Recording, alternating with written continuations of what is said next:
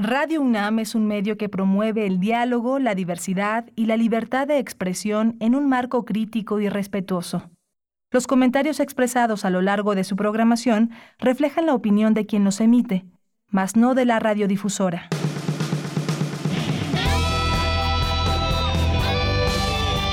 Prisma RU. Relatamos al mundo.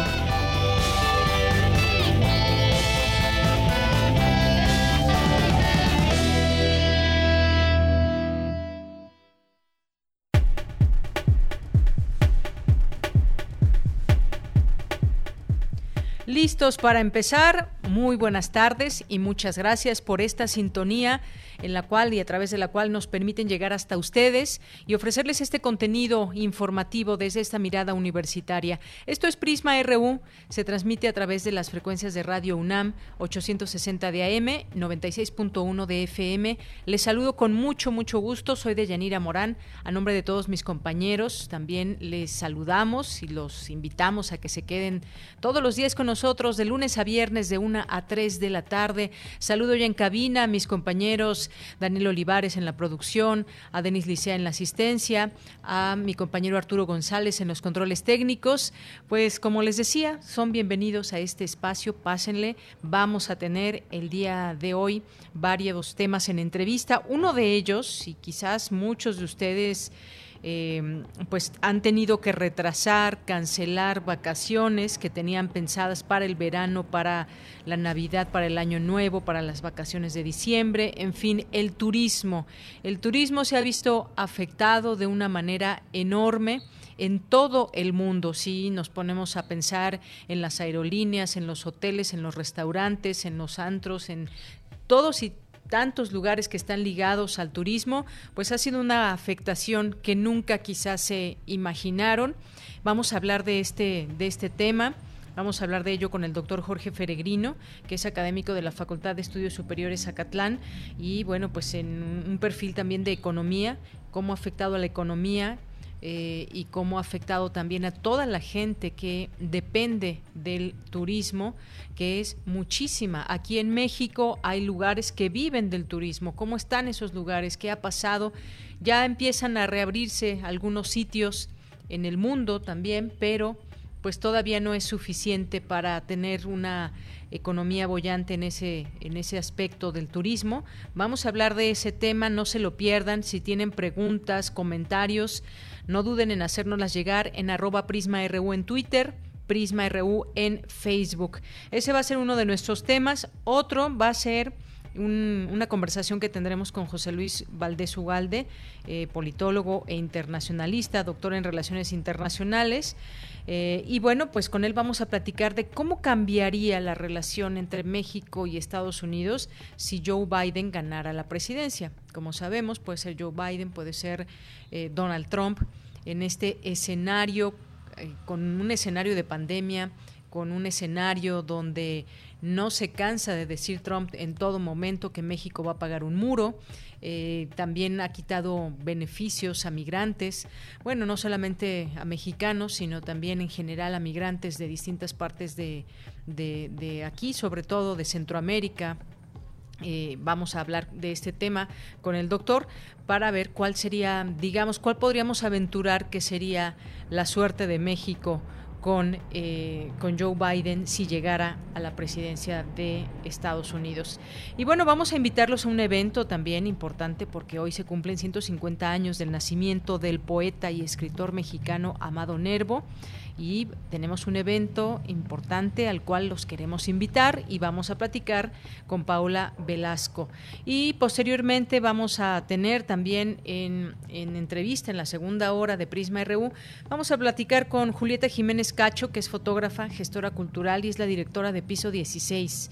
Y ya está la convocatoria 2021 así que no se la pueden perder quienes tengan proyectos en mente culturales y todo, porque definitivamente la pandemia nos ha afectado en todos sentidos, pero también los proyectos siguen, los proyectos siguen y también tienen cabida en lugares como, como este, tanto físicamente en piso 16 como también pues esta convocatoria de la cual nos va a hablar Julieta que está encargada de es directora de piso 16. Hoy es jueves de Las olas y sus reflujos, eh, de Cinemaedro con el maestro Carlos Narro, de Cultura, así que no se pierdan, no se pierdan hoy la emisión. Ya les di nuestro Twitter y Facebook, ahí recibimos sus comentarios y desde aquí relatamos al mundo. Relatamos al mundo. Relatamos al mundo.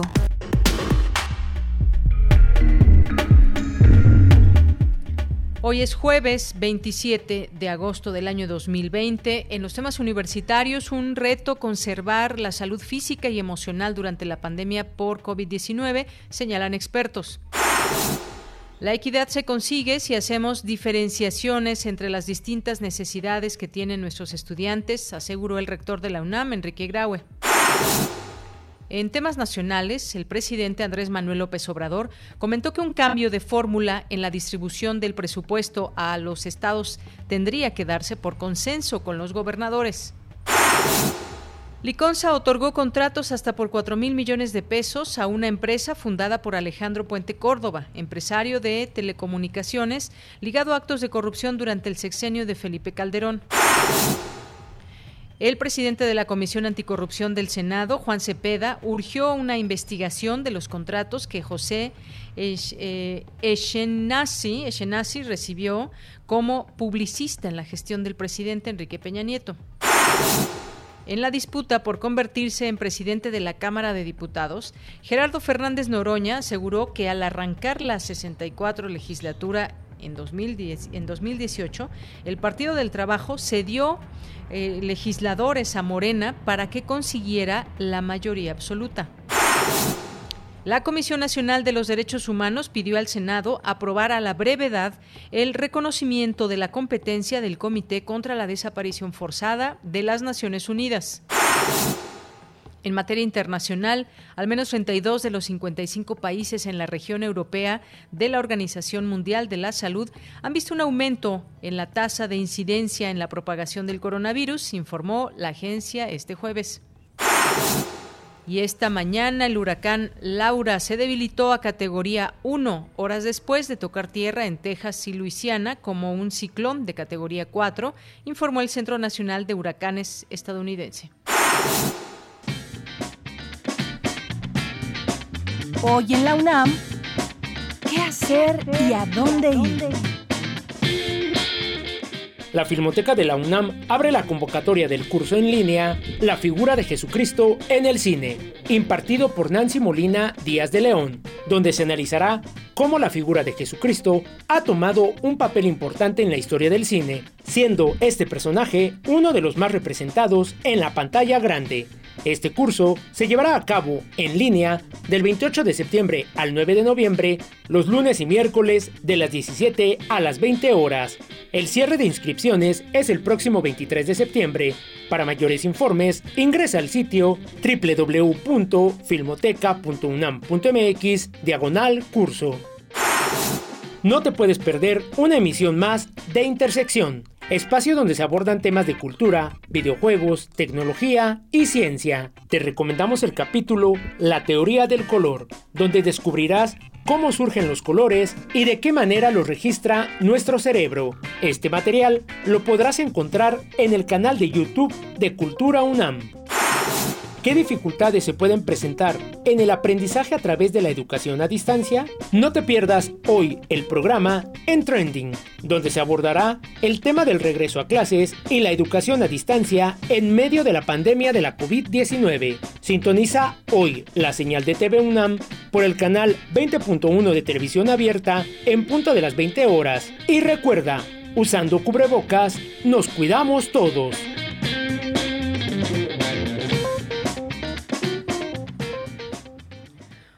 Una de la tarde con 13 minutos. Pues me gustaría que nos eh, platiquen cómo han sido cómo han sido estos días, esta semana en el tema de la educación a distancia, el uso de pues de las tecnologías y también de esta conexión a la, a la televisión en distintos horarios y para los distintos grados y eh, que hay de primaria, secundaria, estas eh, posibilidades que hoy tenemos ante, ante la pandemia. Eh, porque mañana vamos a tener, por supuesto, un análisis de lo que ha sido esta primera semana, cómo han visto los contenidos como padres de familia, como maestros, por supuesto, también que nos puedan estar escuchando eh, y sobre todo también, por supuesto, los alumnos, cómo eh, pues les han caído estas clases, que han aprendido, sienten que están aprendiendo, que puede ser un buen método. Todo esto será importante también para mañana poder comentarlo en el programa y terminar la semana con este análisis. Así que, pues, esperamos esos comentarios de parte de ustedes o si tienen alguna algún eh, eh, sobrino, hijo y demás que, que les pregunten y nos compartan también qué piensan ellos. Bien, pues vamos a actualizar los datos ahora de salud. La Secretaría de Salud reportó 62.076 muertes por coronavirus y 573.000 888 casos confirmados. Hugo López Gatel, subsecretario de Salud, informó que por instrucciones del secretario de Salud, Jorge Alcocer, será el coordinador nacional del esquema de vacunación contra COVID-19. Afirmó que el país sí tendrá una vacunación universal eh, porque se garantizará que todo mexicano que médicamente requiera la vacuna la obtenga gratuitamente. Reiteró que el gobierno tiene destinados 25 mil millones de pesos para lograr esta cobertura universal. Mientras tanto, Hoy el gobierno de Francia hizo oficial el uso obligatorio de cubrebocas en todo París para intentar frenar la propagación del virus. Así que es uso obligatorio allá en, en París. Bueno, yo creo que es muy importante también, más allá de la obligación de que alguien nos obligue a portar un cubrebocas o a protegernos, debe nacer también esa intención de la propia sociedad.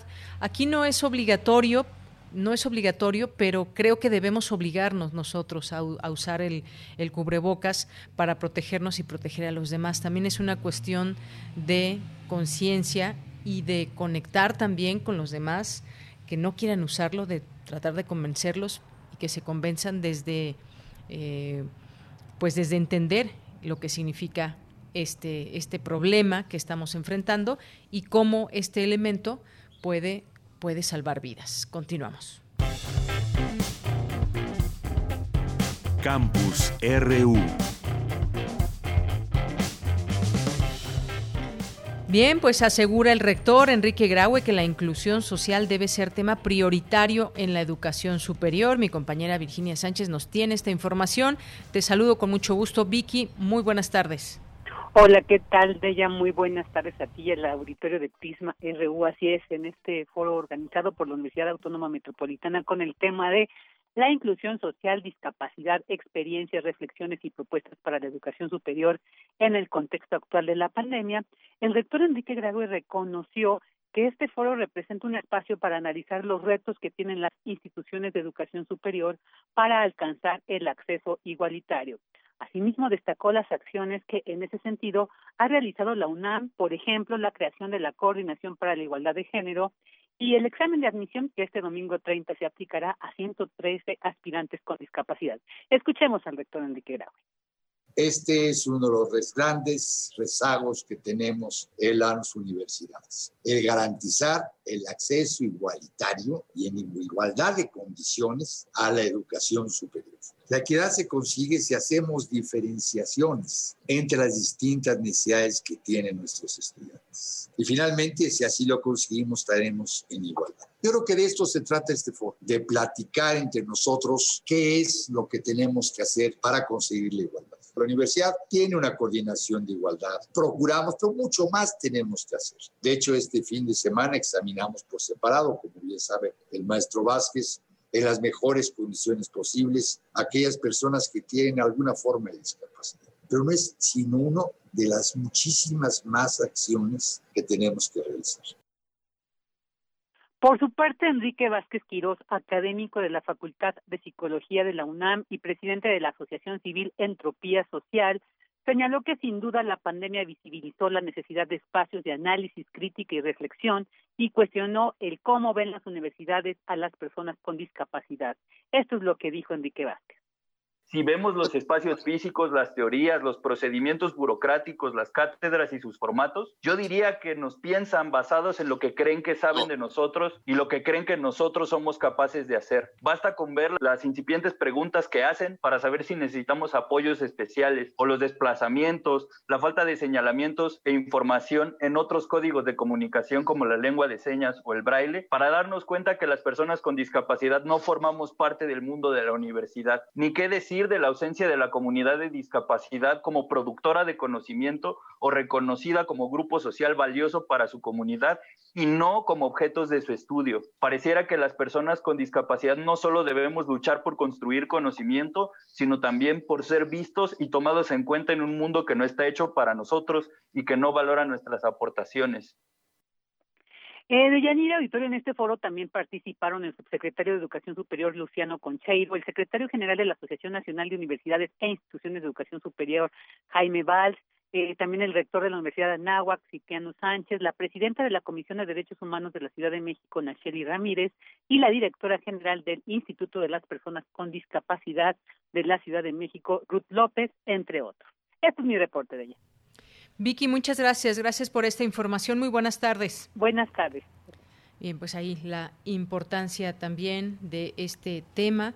Eh, la inclusión social. Vámonos ahora con Dulce García, un reto conservar la salud física y emocional durante la pandemia. Mucho se ha hablado también de este tema, se sigue haciendo. Cuéntanos, Dulce, buenas tardes.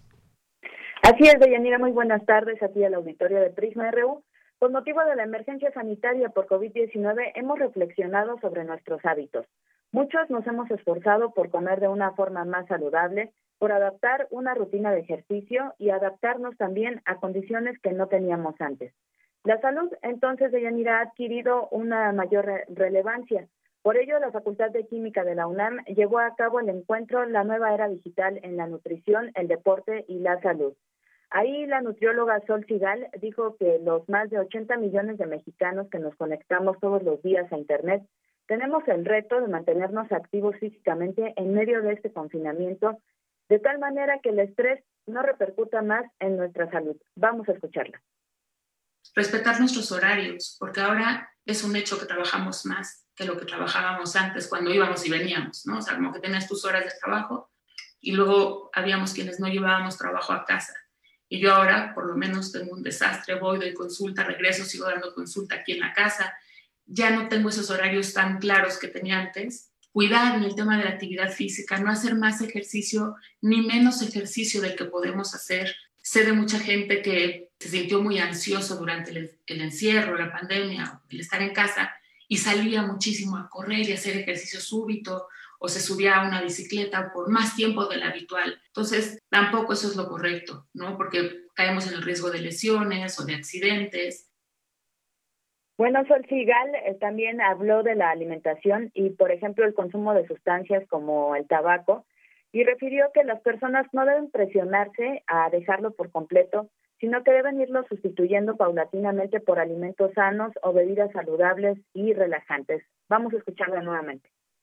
Puedes planear tus compras, hacer tus menús, qué quieres comer, cuáles van a ser tus colaciones, que las colaciones sean saludables, porque si no lo planeas, pues vas a salir a lo mejor a la tiendita a comprar lo primero que te encuentres. Idealmente habría que tenerlo en la casa, ¿no? Y respetar lo más posible tus patrones de alimentación habitual.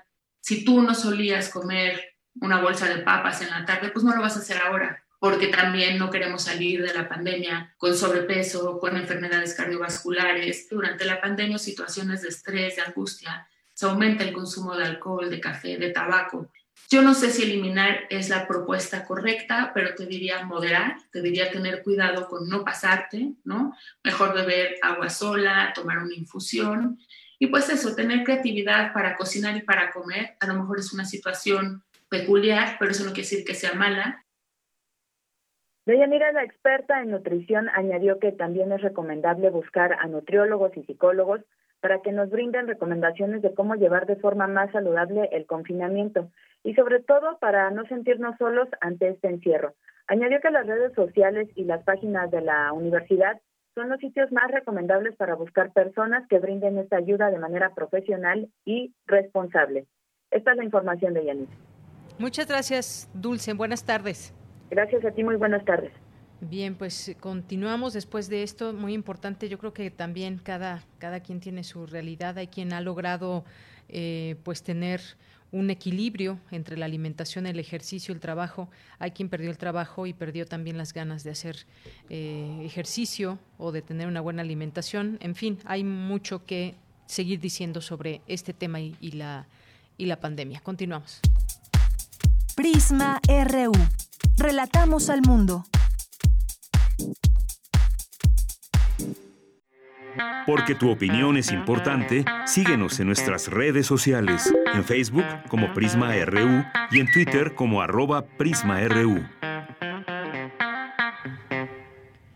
Una con 24 minutos, turismo y pandemia. Uno de los sectores más golpeados por la actual crisis es el turismo. Se enfrenta al reto de una reapertura en medio del temor de de un rebrote, pero también al agotamiento generado por el confinamiento.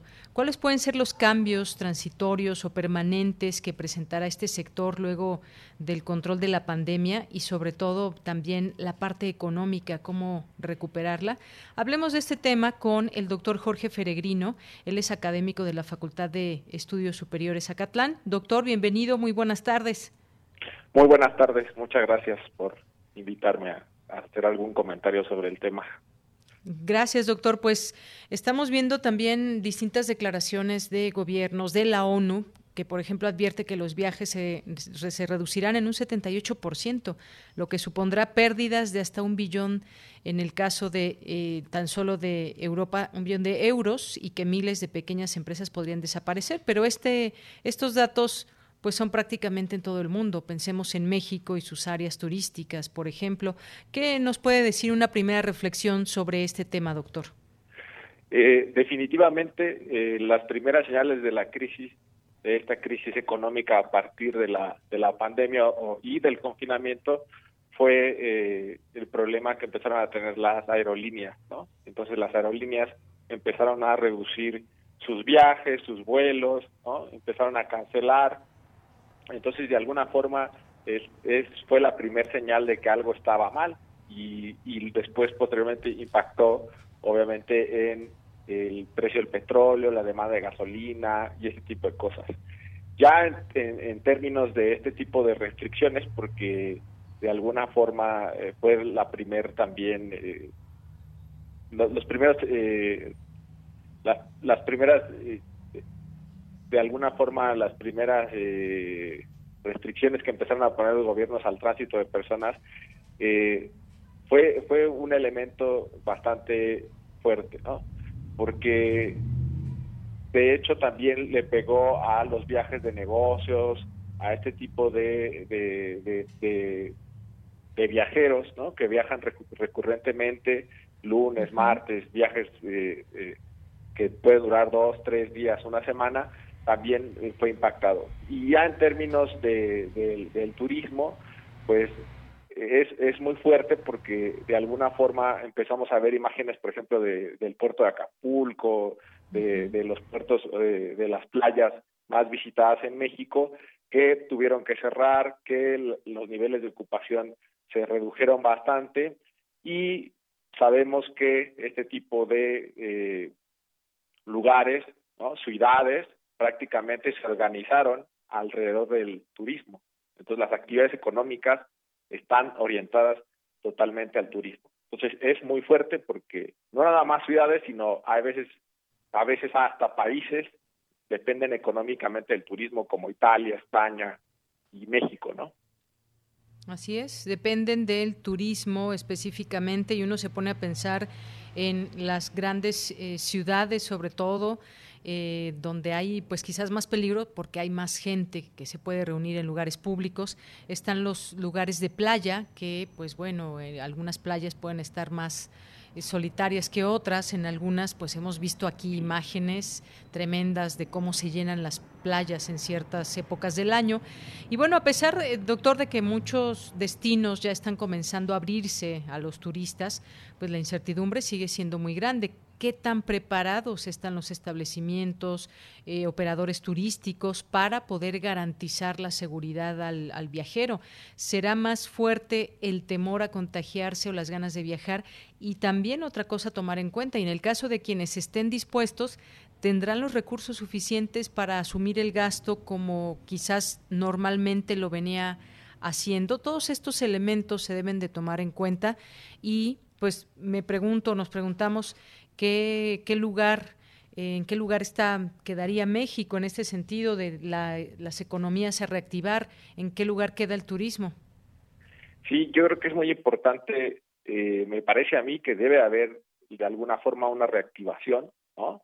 En términos de precisamente organizar muy bien la vida a distancia, ¿no? Entonces a mí me parece que eso es un elemento clave. ¿Por qué? Porque de alguna forma los primeros apoyos económicos y todo esto en la mayor parte del mundo se han terminado. Entonces va, viene una segunda ola de apoyos y demás. Entonces no podemos seguir, ¿verdad? Eh, de alguna forma de, teniendo la movilidad de las personas porque, eh, como tú dices, realmente algunas ya quieren hacerlo, ¿no? Y entonces vemos vimos vimos este también imágenes de la salida a Cuernavaca, ¿no? Este con un montón de se abarrotó ahí la caseta. Sí, la salida de entrada abarrotada.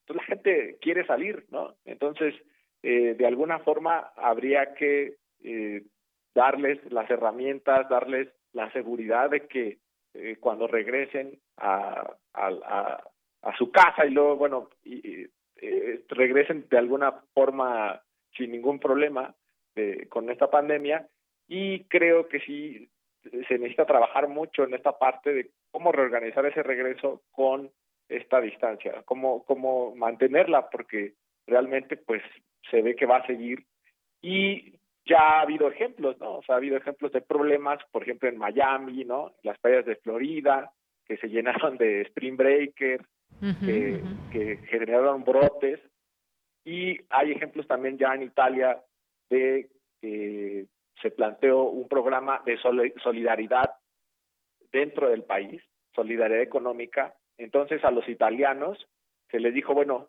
vayan a las playas, vayan a los centros turísticos y entonces así se va a reactivar la economía. ¿Por qué a los italianos se les pide eso? Porque el turismo internacional va a tardar en llegar, ¿no? Entonces no sé si sería una buena propuesta también en México que de repente se le pidiera a los mexicanos, a ver, mexicanos, necesitamos primero que salgan a visitar las playas mexicanas, ¿no? O los lugares turísticos mexicanos para reactivarlos y luego entonces sí ya pueden eh, viajar al mundo, no sé. Claro, sí.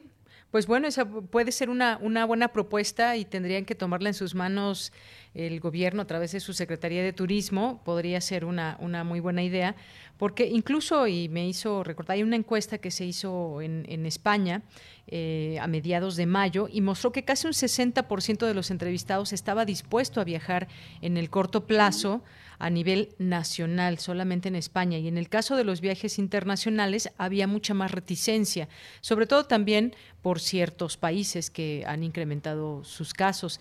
Y bueno, en este sondeo también se, se muestra que prevalece el deseo de visitar destinos de playa o de naturaleza por encima de de ciudades o de circuitos culturales.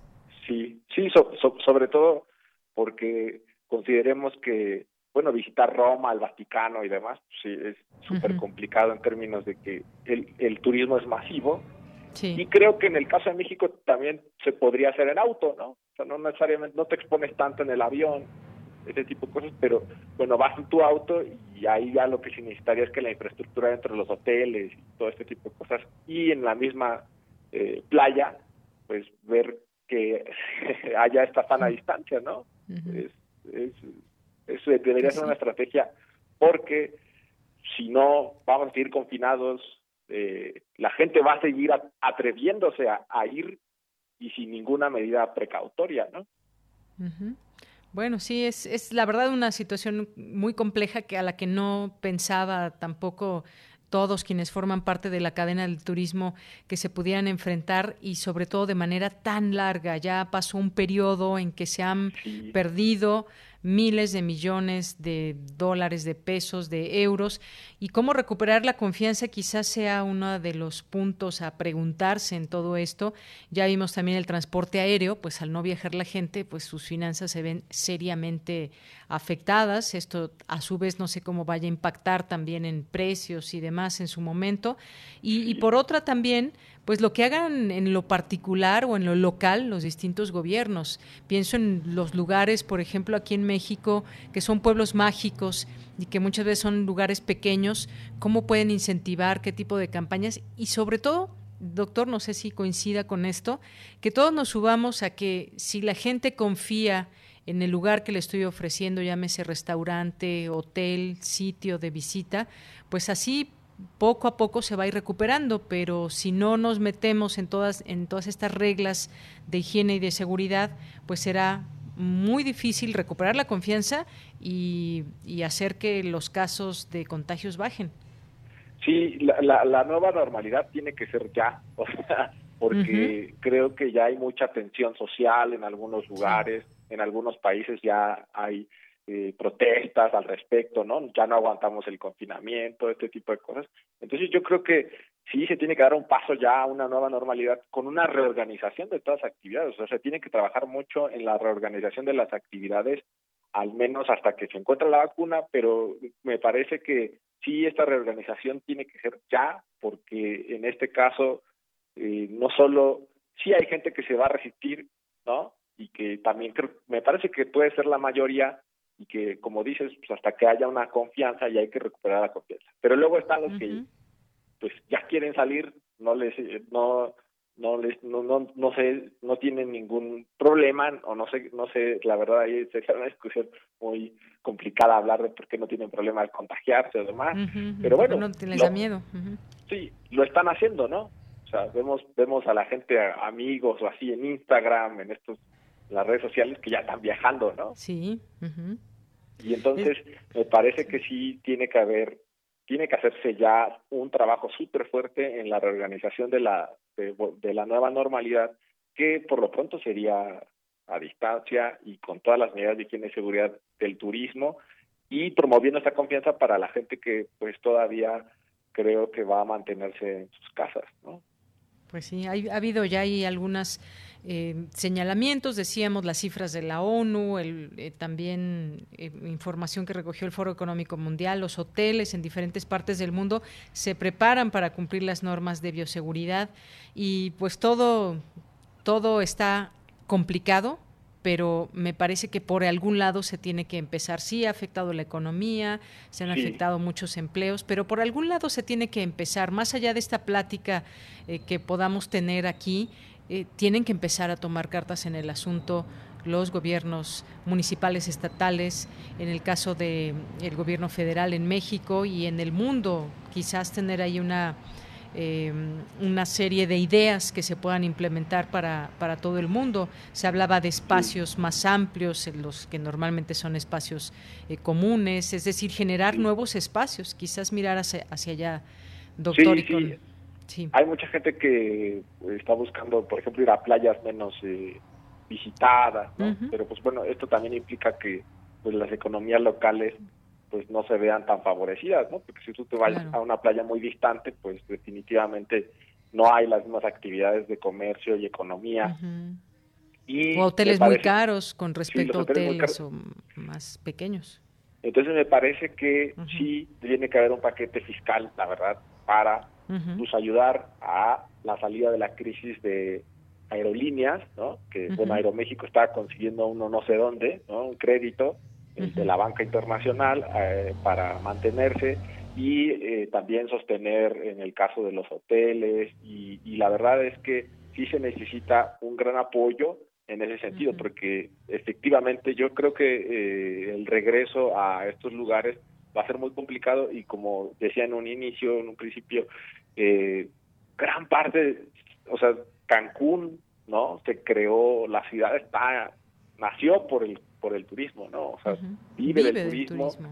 Entonces sí necesitamos eh, de alguna manera dar una cobertura económica de apoyos, no nada más a las empresas, sino también a la gente que trabaja en el turismo, a los trabajadores, que estuviera orientado a esta parte de mantener la planta laboral de esos lugares. Pues y creo que también el, el turismo nacional puede fomentar mucho porque hay lugares a los que podemos ir, bueno, cuando estén preparados para ellos, ¿no?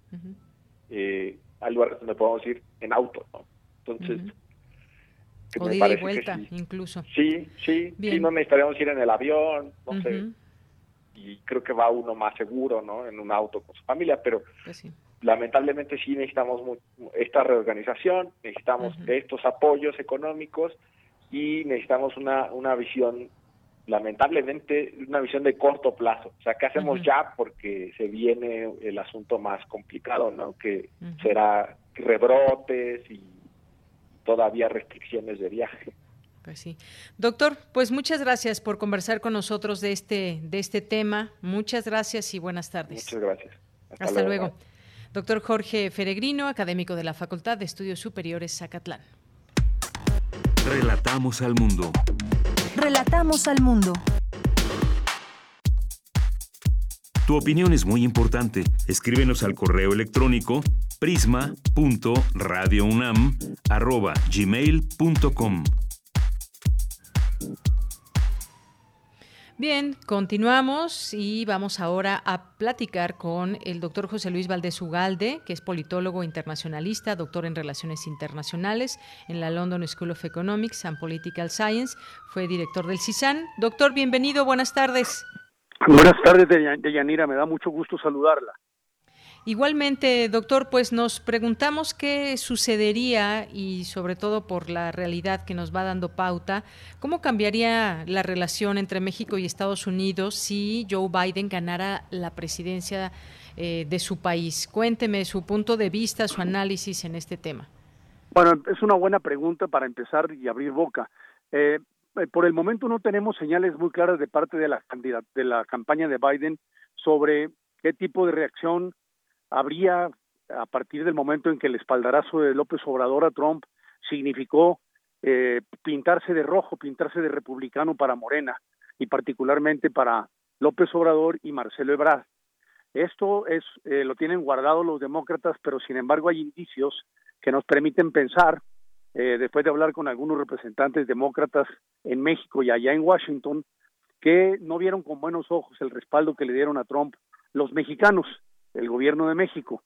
En primer lugar. En segundo lugar, eh, yo veo que va a haber un enrarecimiento de la relación al principio, es decir, un enfriamiento. Pero yo creo que se van a tener que normalizar las cosas.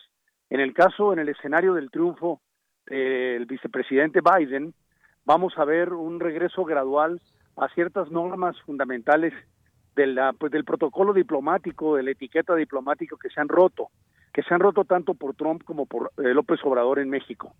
Eh, ya lo sabemos en el tema de la seguridad, en el tema de la frontera, en el tema de la migración.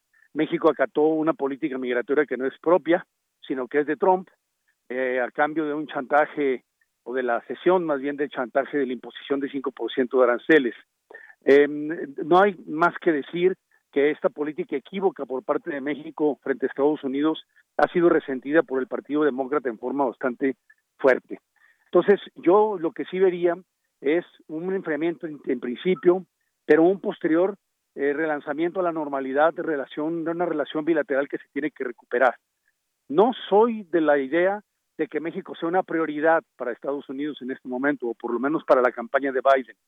No lo es porque ahorita hay temas prioritarios a nivel de política interna e internacional que están absorbiendo las energías y la imaginación de los demócratas y también de los republicanos, si es que los republicanos tienen imaginación, desde luego porque no lo han visto, no lo, no lo, no lo hemos visto en política exterior, por lo menos eso.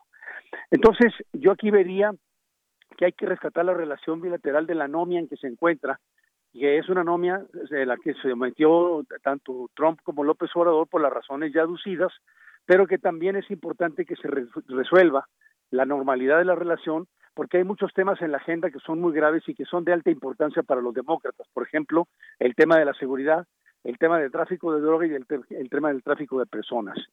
Yo creo que aquí es donde vamos a ver una posición de más moderación por parte del gobierno de Biden, del posible gobierno de Biden, y eh, al mismo tiempo podríamos estar viendo una señal en positivo hacia México que podría traducirse en la reforma migratoria.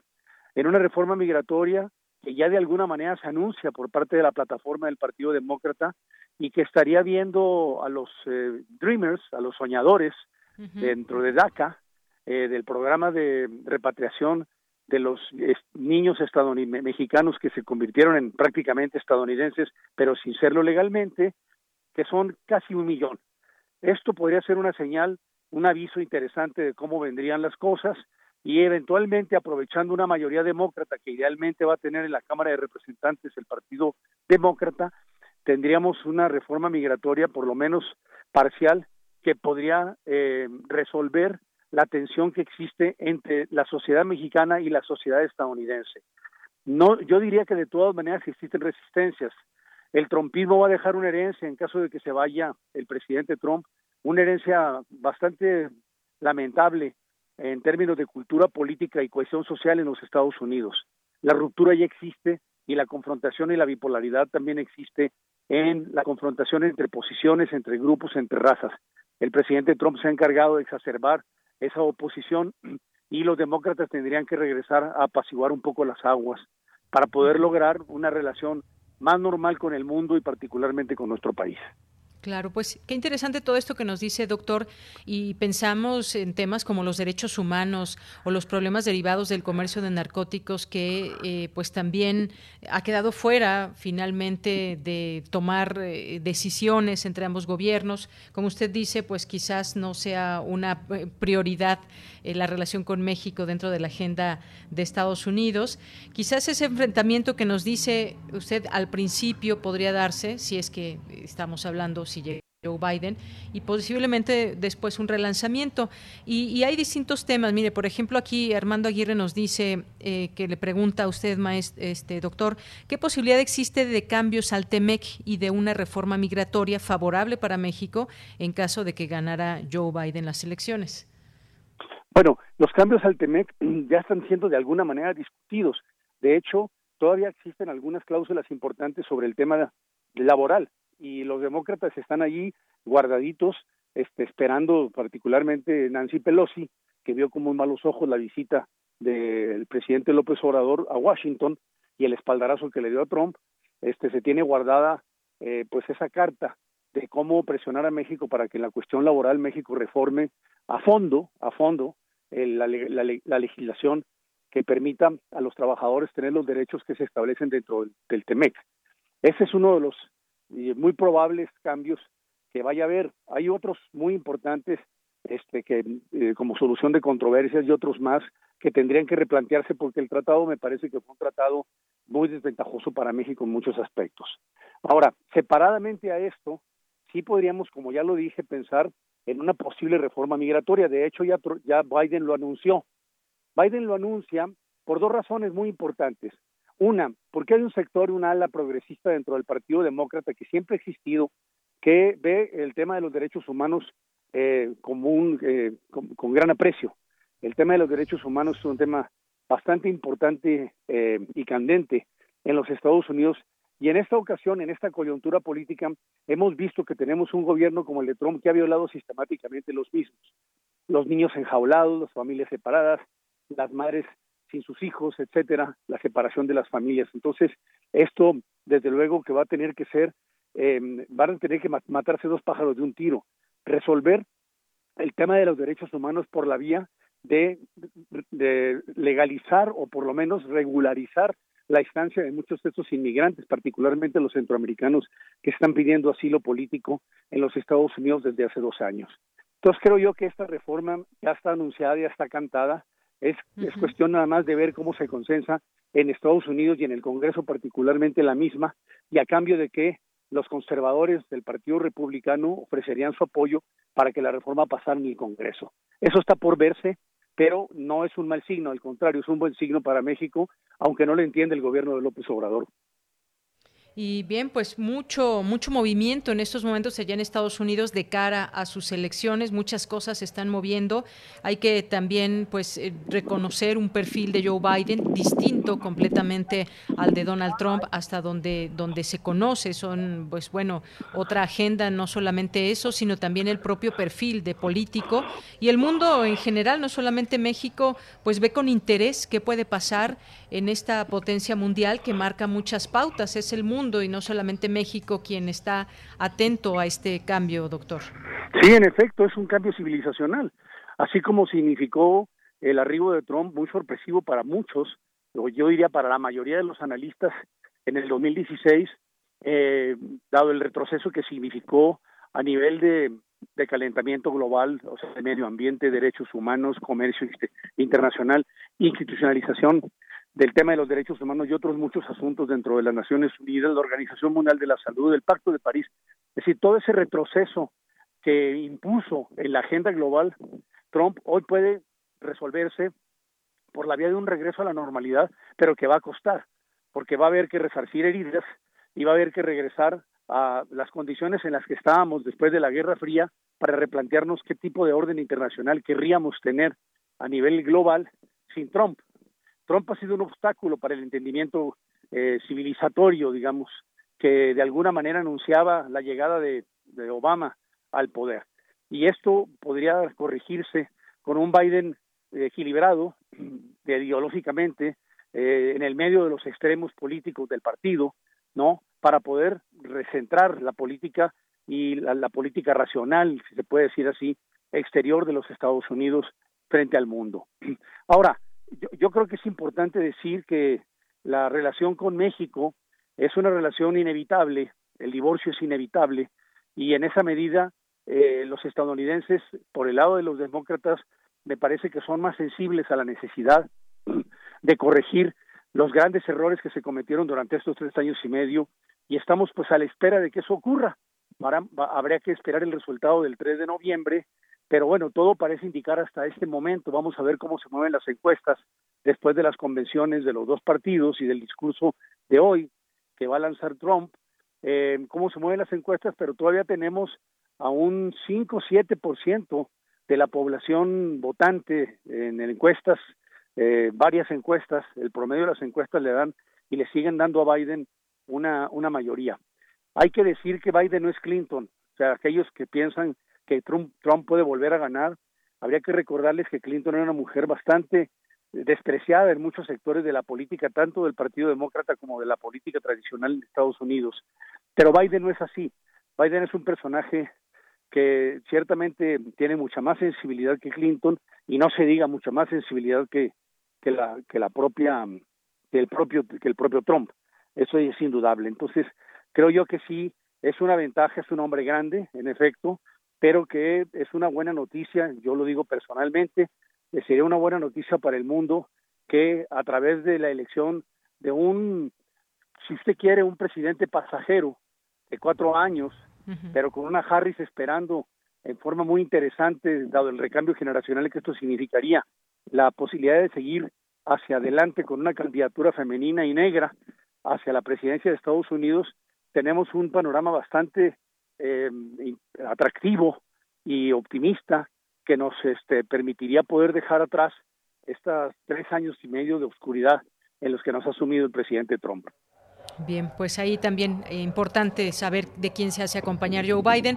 Pues, doctor José Luis Valdés, muchas gracias por haber estado con nosotros aquí en Prisma RU. Gracias a usted, Yanira. Un abrazo.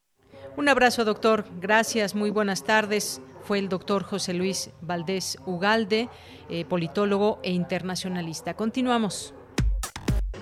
Prisma RU. Relatamos al mundo.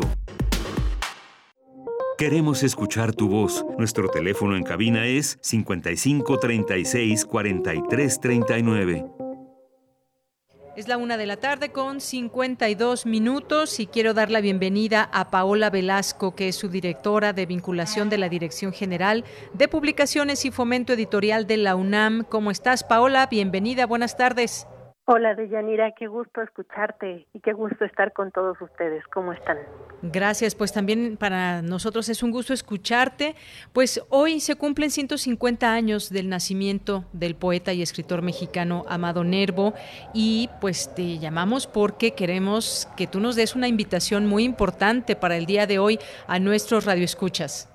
Claro, muchas gracias por la oportunidad de hacer extensiva esto, justamente esta invitación.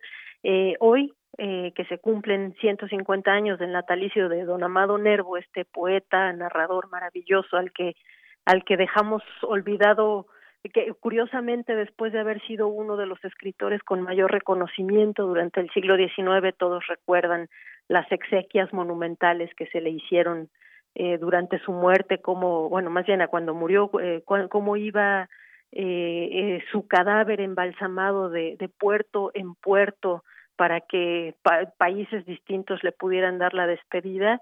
Y bueno después lo lo pusimos ahí en el en el cajoncito de cristal eh, y pues la la, el, la invitación también es para renovar el interés para leer a este autor que por entre muchas otras cosas un autor mexicano en el que podemos encontrar a uno de los pioneros de, de la ciencia ficción mexicana. Y bueno, la invitación es justamente para que nos acompañen hoy a las siete en la presentación del libro Otras Vidas, tres novelas cortas. Es un libro que sacamos acá en, en Libros UNAM, en la Dirección General de Publicaciones y Fomento Editorial, con un, eh, un prólogo de Gustavo Jiménez Aguirre, que como ustedes saben, pues ha dedicado una buena parte de su vida como estudioso a, eh, a don Amado Nervo.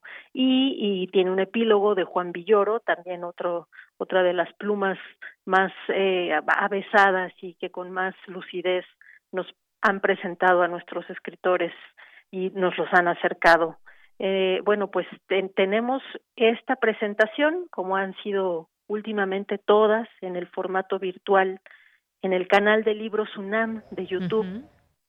Y bueno, también nos acompañará Talía Yael, una joven universitaria egresada de teatro que estará haciendo una, una buena lectura de algunos fragmentos de estas novelas cortas, el libro que publicamos eh, en Libros UNAM, y que bueno, quiere dar también esa visión de, de don Amado Nervo como, como narrador Así es, Paola. Pues bueno, ahí está, ya nos dijiste a las 19 horas en Libros UNAM, ahí nos podemos conectar para conocer esta propuesta. Y bueno, pues nos decías quiénes eh, van a ser los invitados, nos decías Juan Villoro. Sí, efectivamente estará Gustavo Jiménez, que como les comentaba, eh, hizo un el prólogo a este libro, Juan, Juan Villoro eh, y Talía Yael. A las 7 en Libros UNAM. De hecho, si nos acompañan desde las seis de la tarde, estaremos presentando también el libro ahí mismo en, el canal de Libros UNAM, eh, El ataque de los zombies de Raquel Castro, que forma parte de nuestra colección nueva, El hilo de Aracne. Así es que son es una muy buena propuesta para pasarse un, un ratito en la tarde muy ameno, muy agradable con estas dos presentaciones. Muy bien, pues ya nos conectaremos. Eh, ayer justamente platicábamos con Raquel Castro que nos hacía ya esta invitación y bueno, pues hoy esta que tú nos haces, Paola, a las 7 de la noche. Pues muchísimas gracias. ¿Algo más que quieras agregar? Agradecerles mucho y de veras eh, estimular el, el interés por Amado Nervo y una de las acciones que hemos hecho para recuperarlo, para recuperar su lectura es que a partir de hoy y hasta septiembre, mediados de septiembre, vamos a tener este libro de Otras Vidas en lectura libre y gratuita. si ustedes nos siguen en las redes de, de, Libros UNAM, verán la liga donde pueden entrar para eh, leer de aquí hacia mediados de septiembre completamente gratis alguna de estas novelas o el libro completo también, depende de qué tan rápidos sean como lectores. Muy bien. Pues muchísimas gracias, Paola. Gracias por esa invitación. Un gusto tenerte aquí en Prisma RU. Al contrario, Deyanira, muchas gracias a ustedes. Muy buenas tardes. Hasta luego. Hasta luego. Bien, pues fue Paola Velasco, subdirectora de vinculación de la Dirección General de Publicaciones y Fomento Editorial de la UNAM. ¿Y qué les parece si antes de irnos al corte, ya después nos vamos al, corte y regresamos a la segunda hora de Prisma RU, con este poema de Amado Nervo, justamente hoy en este, en este día, en sus 150 años de nacimiento? Vamos a escucharlo. El fin del mundo. Lunes 15 de julio. Esteves ha venido ayer a ofrecerme un alma. Me inspira gran inquietud ese muchacho. Tiene delirios lúcidos de un carácter extraño. Hace cuatro años que pretende poseer una fuerza psíquica especial para encadenar voluntades. Afirma que dentro de poco tiempo hará un maniquí sin más cogitaciones y voliciones que las que él tenga a bien comunicarle de todo hombre a quien mire durante cinco minutos. Es asombrosa la persistencia de su mirada. Sus hermosos ojos grises se clavan como dos alfileres en la médula de nuestro cerebro. Tiene actitudes de hierofante. Se torna a las veces sacerdotal. O está loco o es un capullo de maravilla futura ese poeta. Abierta la ventana del consultorio, había entrado a la pieza un pedazo de día, un día canicular, caldeado por el sol. Doña Corpus asomó por la puerta del fondo sus gafas y su nariz. Una nariz que, como la de Cirano, estaba en perpetua conversación con sus cejas. Dos cejas grises bajo el calvario de una frente de marfil viejo. Han traído esta carta para usted. ¿Qué hacemos ahora de comer? Mm, lo que usted quiera. Estoy resuelto a todo. Como cada día lo veo a usted más desganado. Precisamente por eso. Lo que usted quiera, inclusive sesos. No sé por qué odia a usted los sesos. Se me figura que me como el pensamiento de las vacas. Ah, qué cosas dice usted, señor. Bien se conoce que se va volviendo usted masón. Valía más que se acabara el mundo. Doña Corpus estaba empeñada en que se acabara el mundo cuanto antes. Era su ideal, el ideal que iba y venía a través de su vida de quintañona sin objeto. Noche a noche, después del rosario, rezaba tres Padres Nuestros y tres Ave Marías, porque llegara cuanto antes el juicio final. Y cuando le decían, Muérase usted y le dará lo mismo, respondía invariablemente. No, sería mejor que muriésemos todos de una vez. Suplicamos al escucha que no censure a Doña Corpus en nombre de la libertad de ideas que constituye la presea más valiosa de nuestro moderno orden social. El ama de llaves no vulneraba con su ideal ninguno de los parágrafos de la Constitución de 57 no ofendía los derechos de tercero. Su proyecto de ley, draconiana sin duda, haber sido legisladora, habríase reducido a esta cláusula. Acábese el mundo en el perentorio plazo de 48 horas. Pero el mundo, mi querida doña Corpus, continuaba Corpus. El doctor rompió el sobre de la carta. Decía. Señor, mi amo y dueño ha tenido a bien donarme a usted y a mí solo me toca obedecerle. Soy suya. Aquí me tiene. Disponga de mí a su arbitrio. Y como es preciso que me dé un nombre, llámeme Alda. Es mi nombre espiritual. El nombre que unas voces de ultramundo me dan en sueños y por el cual he olvidado el mío. Sin firma. Prisma RU. Relatamos al mundo.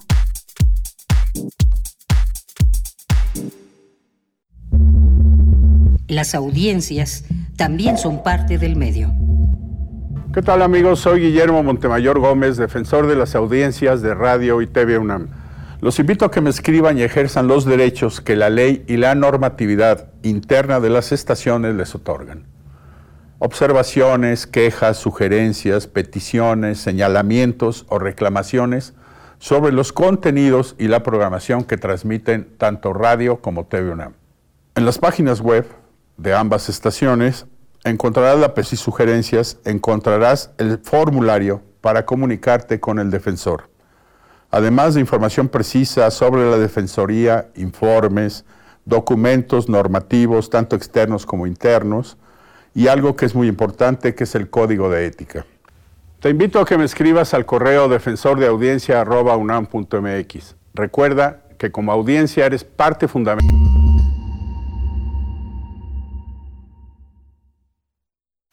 Somos interacción, no de palabras.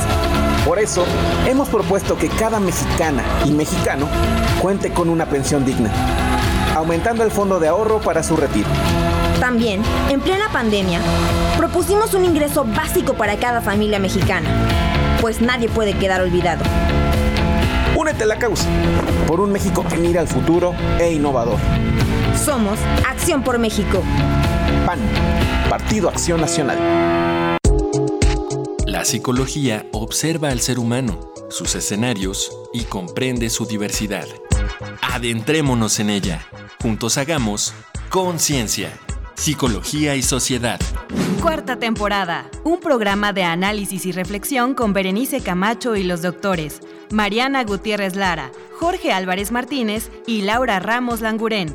Todos los lunes a las 18 horas por el 96.1 de FM y su retransmisión los jueves a las 16 horas por el 860 de AM. O si lo prefieres, escucha el podcast en radiopodcast.unam.mx. Radio UNAM, Experiencia Sonora.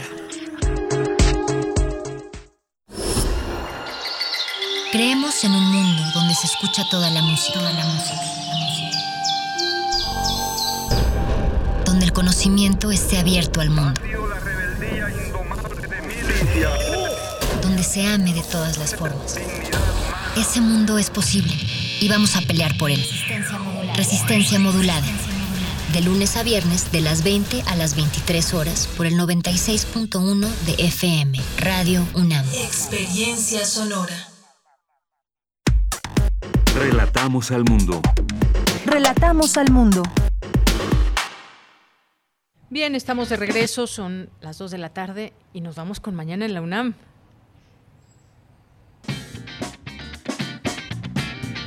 Mañana en la UNAM, ¿qué hacer y a dónde ir? La Cátedra Bergman cumple 10 años de ser un espacio que estimula las disciplinas artísticas por medio de experiencias colectivas. Para festejar, ha preparado un sinfín de actividades como conferencias, clases magistrales, seminarios y mesas redondas que podrás disfrutar este próximo 28 de agosto a partir de las 11 horas a través de su sitio oficial www.catedrabergman.unam.mx. La UNAM te invita a visitar, de manera virtual, los murales ubicados en nuestro campus universitario. Cada viernes a las 13 horas y por un lapso de 30 minutos podrás conocer más sobre estas riquezas nacionales realizadas entre 1952 y 1956 por destacados artistas como Diego Rivera, David Alfaro Siqueiros, José Chávez Morado, entre otros. En estos recorridos podrás apreciar además material fotográfico, mapas, detalles gráficos y videos. No te puedes perder la próxima visita este viernes 28 de agosto a las 13 horas que te llevará a conocer el mural de David Alfaro Siqueiros, las fechas en la historia de México o el derecho a la cultura, ubicado en la Torre de Rectoría de Ciudad Universitaria. Para mayores informes, ingresa a la página oficial de Facebook Campus Central CEU. Recuerda que durante el confinamiento es importante realizar alguna actividad física. Por ello, la Dirección General del Deporte Universitario te invita a ejercitarte desde casa. En su sitio oficial podrás encontrar diversos tutoriales de gimnasia estática, acondicionamiento físico, rítmico y aeróbico, entre otros. Ingresa al sitio www.deporte.unam.mx. Y recuerda, en esta contingencia sanitaria, Deportes UNAM te invita a ejercitarte sin salir de casa. Para Prisma RU, Daniel Olivares Aranda.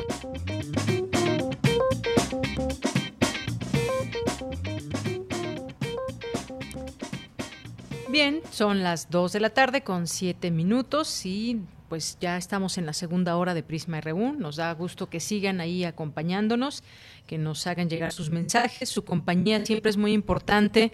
Sus mensajes también, por supuesto, eh, pues los conocemos a través de esta, de esta vía. Algunos de ustedes, pues ya muy asiduos radioescuchas y también pues presentes en las redes sociales. Ana Romero, muchos, muchos saludos. A Sergio Peña también. A Román Hernández García.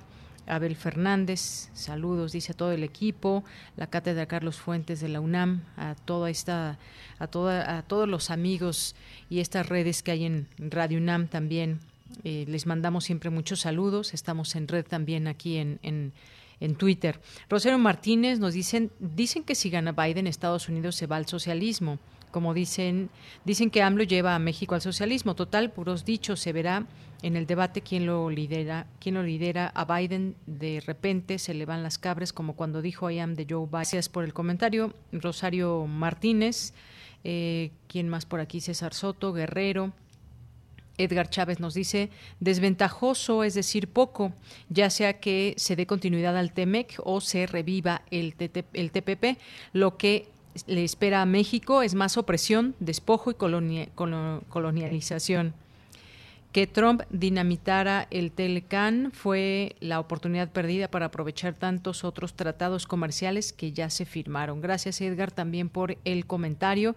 Rosa Hamdan también eh, en Ediciones, Abimael Hernández, muchas gracias, Humberto García, Flora Amanecer, dice que pudiera, bueno, ya nos estaba pidiendo días antes información sobre eh, pues su gato que dice tiene síntomas de COVID-19 y bueno, aquí nos hizo alguna serie de, preguntas. Muchas gracias, eh, Flora al Amanecer. También nos escribe Reluni, muchas gracias. Los leemos aquí con muchísimo gusto siempre y pues eh, síganos escribiendo tanto en Prisma, arroba Prisma RU en Twitter y Prisma RU en Facebook. Y aprovechamos para mandar saludos a quienes nos sintonizan a través de internet en www.radio.unam.mx y también pues por ahí les hacemos llegar muchos saludos. Ahí pueden consultar nuestros podcasts. Si se perdieron algún programa, alguna entrevista en particular que les interese, se meten a la sección de podcast y ahí buscan la P de Prisma RU y entonces le dan clic en, en, Prisma y ahí se despliegan nuestros podcasts.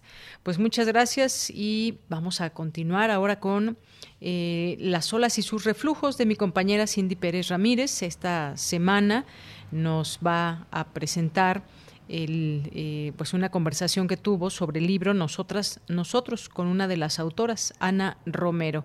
Así que adelante.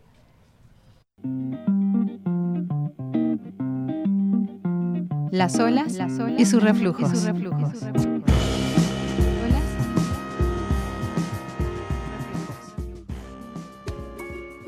Buenas tardes a todas y todos los que nos están escuchando en este jueves. Hoy en Las olas y sus reflujos tendremos una charla con Ana Romero, escritora y coautora del libro Nosotras, Nosotros. Iniciamos.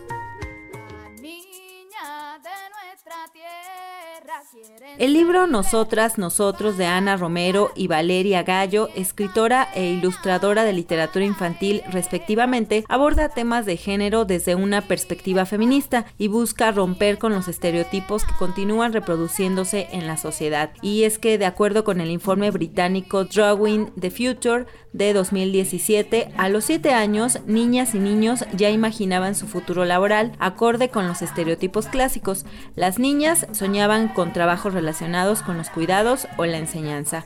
Otro ejemplo es el estudio El sexismo en literatura infantil de Teresa Colomer, que revela que 62.8% de los protagonistas de los libros destinados a los infantes son de sexo masculino y que solo un 29% de los títulos cuenta con una protagonista femenina única. Para detallarnos un poco más de la obra, escuchemos la charla que tuvimos con Ana Romero. Muchísimas gracias por tomar la llamada, Ana. No, gracias a ti. Quisiéramos iniciar preguntándote qué transmite eh, la literatura a los niños y pues bueno, basado en este texto que tienes, nosotras, nosotros. Pues transmite lo que le transmite a cualquier persona, porque sí, como que de pronto se nos olvida que los niños son, los niños y las niñas son personas, solo que lo, lo, lo perciben de, de una distinta manera. Y la literatura es, por supuesto, un reflejo de ello, tiene la obligación de serlo, tiene la obligación también de ser un refugio, pero es ante todo un placer, o al menos debería serlo. Ahora, ¿de dónde surge esta preocupación, esta idea de elaborar textos como Nosotras, Nosotros? Nosotras, Nosotros es un libro que habla sobre la enorme estorbosidad. Eso, son un estorbo las etiquetas. Nosotros mismos la, la, la hemos creado para ponernos reglas lo cual es absurdo, porque ya de por sí vivir es difícil y ahora nosotros le pusimos reglas. Entonces nos inventamos cosas del tipo, las niñas que se ven más bonitas solo usan rosas, los niños juegan canicas, no deben hablar tan alto. Eh, al escribir para niños y jóvenes, los escritores tenemos la enorme oportunidad, un gran regalo de conocer muy de cerca a nuestro público. Y entonces me di cuenta de que conforme pasaba el tiempo, esta cosa de los estereotipos de género se iba empezando a marcar. Cuando en la infancia primera y en la y luego posterior, como hasta los 8 o 10 años, esto no existe tanto. Hay una cosa como de más libertad y los equipos de fútbol, por ejemplo, son mixtos siempre. No, no hay estas terquedades de que los, las niñas solo pueden pedirle a los Reyes Magos el hornito y los niños solo pueden pedirle el equipo de construcción. Pero poco a poco ya se va convirtiendo en otra cosa, en esta forma de seguir reglas y de encajar en la sociedad y de querer que te quieran. Y no estoy de acuerdo con ello y tampoco lo está la otra autora del libro porque es un libro algo. Por lo tanto, somos dos autoras. Yo hice los textos y Valeria Gallo hizo las imágenes. Estos temas de feminismo y equidad de género resultan atractivos, digámoslo así, para este público infantil y juvenil. Yo creo que sí. Creo que el feminismo es, pues, es una cosa muy natural porque a las niñas les importa tener las mismas oportunidades de tus compañeros varones de, de meterte a los charcos, de treparte a los árboles, de jugar a las canicas, de rasparte las rodillas. Creo que eso, siendo tan frívolo como suena, es importantísimo. Que la infancia y la buena parte de la, de la adolescencia, incluso la juventud, tiene una cosa maravillosa que es el juego. Si alguien va a educar a esos adultos que yo doy por perdidos, si alguien me puede demostrar que estoy equivocada, son ellos. Esta integración del mensaje inclusivo y el mensaje de equidad de género va de la mano con este objetivo de un libro que es contar una historia.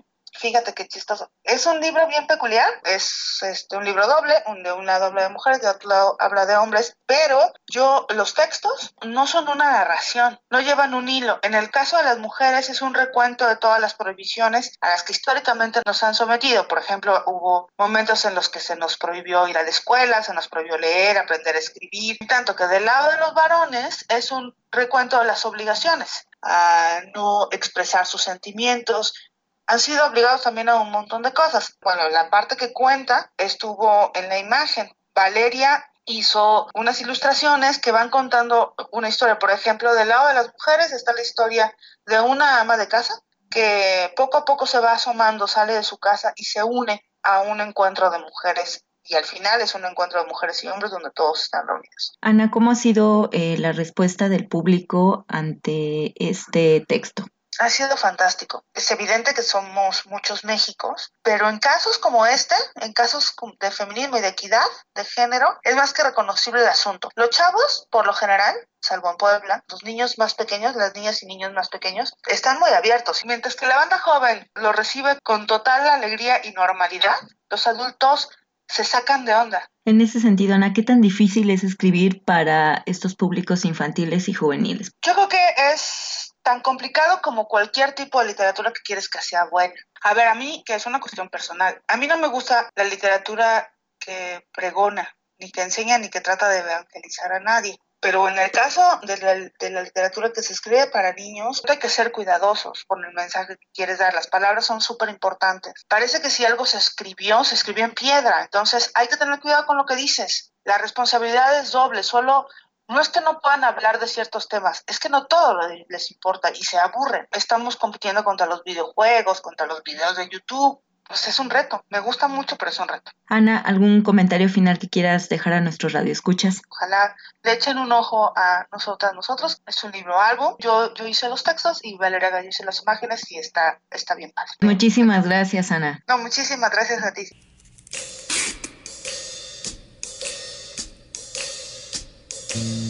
¿Cómo vamos? ¿Cómo vamos? En el Senado, la Comisión para la Igualdad de Género anunció una reforma integral para emitir alerta de violencia de género, puesto que actualmente el proceso ha resultado engorroso, largo, costoso y burocrático. Les dejamos la recomendación del libro Otros de Ana Romero y Valeria Gallo, Literatura Infantil y Juvenil con Feminismo. Comentarios al Twitter arroba PrismaRU y a mi Twitter personal arroba CindyUNAM. Los dejamos nuevamente con nuestra compañera Deyanira Morán.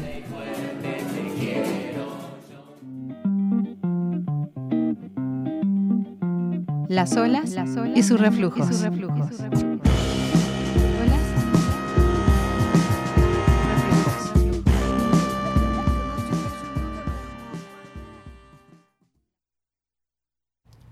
Gracias, Cindy. Muchas gracias por estas olas y sus reflujos. Y ahora nos vamos a la información internacional con este reporte de la ONU. Estas son las noticias más importantes de las Naciones Unidas con Laura Quiñones. Las personas con otras enfermedades infecciosas graves fuera del COVID-19 están siendo afectadas significativamente por la pandemia, con aumentos de hasta el 10, 20 y 36% de muertes proyectadas para pacientes con VIH, tuberculosis y malaria, respectivamente, durante los próximos cinco años. ONUCIDA instó a los países a adoptar medidas urgentes para reforzar los programas de protección social y proteger a las personas más vulnerables de posibles impactos en la salud y de las consecuencias socioeconómicas de la pandemia. Según la agencia, se necesita proteger especialmente a las mujeres y las niñas, los hombres homosexuales, los trabajadores sexuales, personas que consumen drogas y personas transgénero, ya que muchos de ellos están excluidos de los programas de protección social existentes. El Programa Mundial de Alimentos tuvo que recortar las raciones de comida para los refugiados en África Oriental por falta de recursos, anunció en un comunicado este miércoles. Las transferencias de alimentos o efectivo tuvieron que reducirse entre un 10 y 30% para más de 2.700.000 refugiados en Etiopía, Uganda, Kenia, Sudán del Sur y Djibouti. El PMA se verá obligado a realizar recortes más drásticos en los próximos meses, a menos que reciba a tiempo fondos adicionales urgentes. Mientras el hambre acecha a los refugiados también se ven afectados tanto por el impacto socioeconómico de la pandemia de COVID como por la propia enfermedad. Las mujeres, los niños y los ancianos más vulnerables corren un riesgo de sufrir desnutrición, lo que a su vez puede afectar su sistema inmunológico y aumentar el riesgo de contraer enfermedades, generando un trágico círculo vicioso, ha alertado el programa. El PMA necesita 323 millones de dólares para ayudar a los refugiados en la región durante los próximos seis meses. El Organismo Internacional de Energía Atómica anunció que ha llegado a un acuerdo con Irán para acceder a dos lugares específicos que la agencia ha solicitado para realizar actividades de verificación relacionadas con materiales nucleares que puedan estar violando los acuerdos internacionales de ese país. En un comunicado, la organización expresó que después de intensas consultas bilaterales se logró el acuerdo con Irán para facilitar de manera voluntaria las actividades de verificación en los sitios cerca de Karaj e Isfahan. La Junta de Gobernadores de la OIEA adoptó en junio una resolución en la que pedía a Teherán garantizar el libre acceso a sus inspectores para aclarar si en esos dos sitios se produjeron actividades nucleares no declaradas a principios de los años 2000. La organización expresó que tiene en cuenta las preocupaciones de seguridad de Irán y que protegerá toda la información confidencial sobre salvaguardias de conformidad con el estatuto de la OIEA. La economía digital puede tener un efecto transformador en el desarrollo sostenible y empoderar a los ciudadanos, tanto en calidad de contribuyentes como de inversores, asegura el informe de un grupo de trabajo de las Naciones Unidas establecido para examinar los riesgos y beneficios de esta herramienta. El informe, liderado por el Programa de las Naciones Unidas para el Desarrollo, detalla la respuesta de miles de millones de personas alrededor del planeta que recurren a las herramientas digitales en el uso de actividades diversas como trabajar, socializar y gestionar sus finanzas. La pandemia de COVID-19 ha afectado a los sistemas de salud pública y ha perturbado las economías nacionales y locales. En medio de esta crisis, la tecnología digital es un salvavidas fundamental, ya que permite a millones de personas mantener conexiones con sus seres queridos, comprar artículos de primera necesidad, preservar sus medios de vida y recibir asistencia del gobierno. El documento asegura que la crisis actual es una oportunidad histórica de aprovechar la digitalización para lograr que los ciudadanos, los reales propietarios de los recursos financieros del mundo, asuman el control de la financiación para garantizar que satisfaga sus necesidades actuales y futuras. Y hasta aquí las noticias más importantes de las Naciones Unidas. Yo soy Laura Quiñones.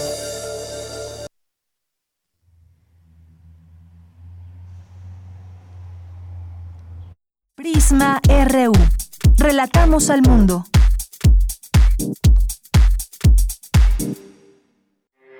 Porque tu opinión es importante, síguenos en nuestras redes sociales, en Facebook como Prisma RU y en Twitter como arroba PrismaRU.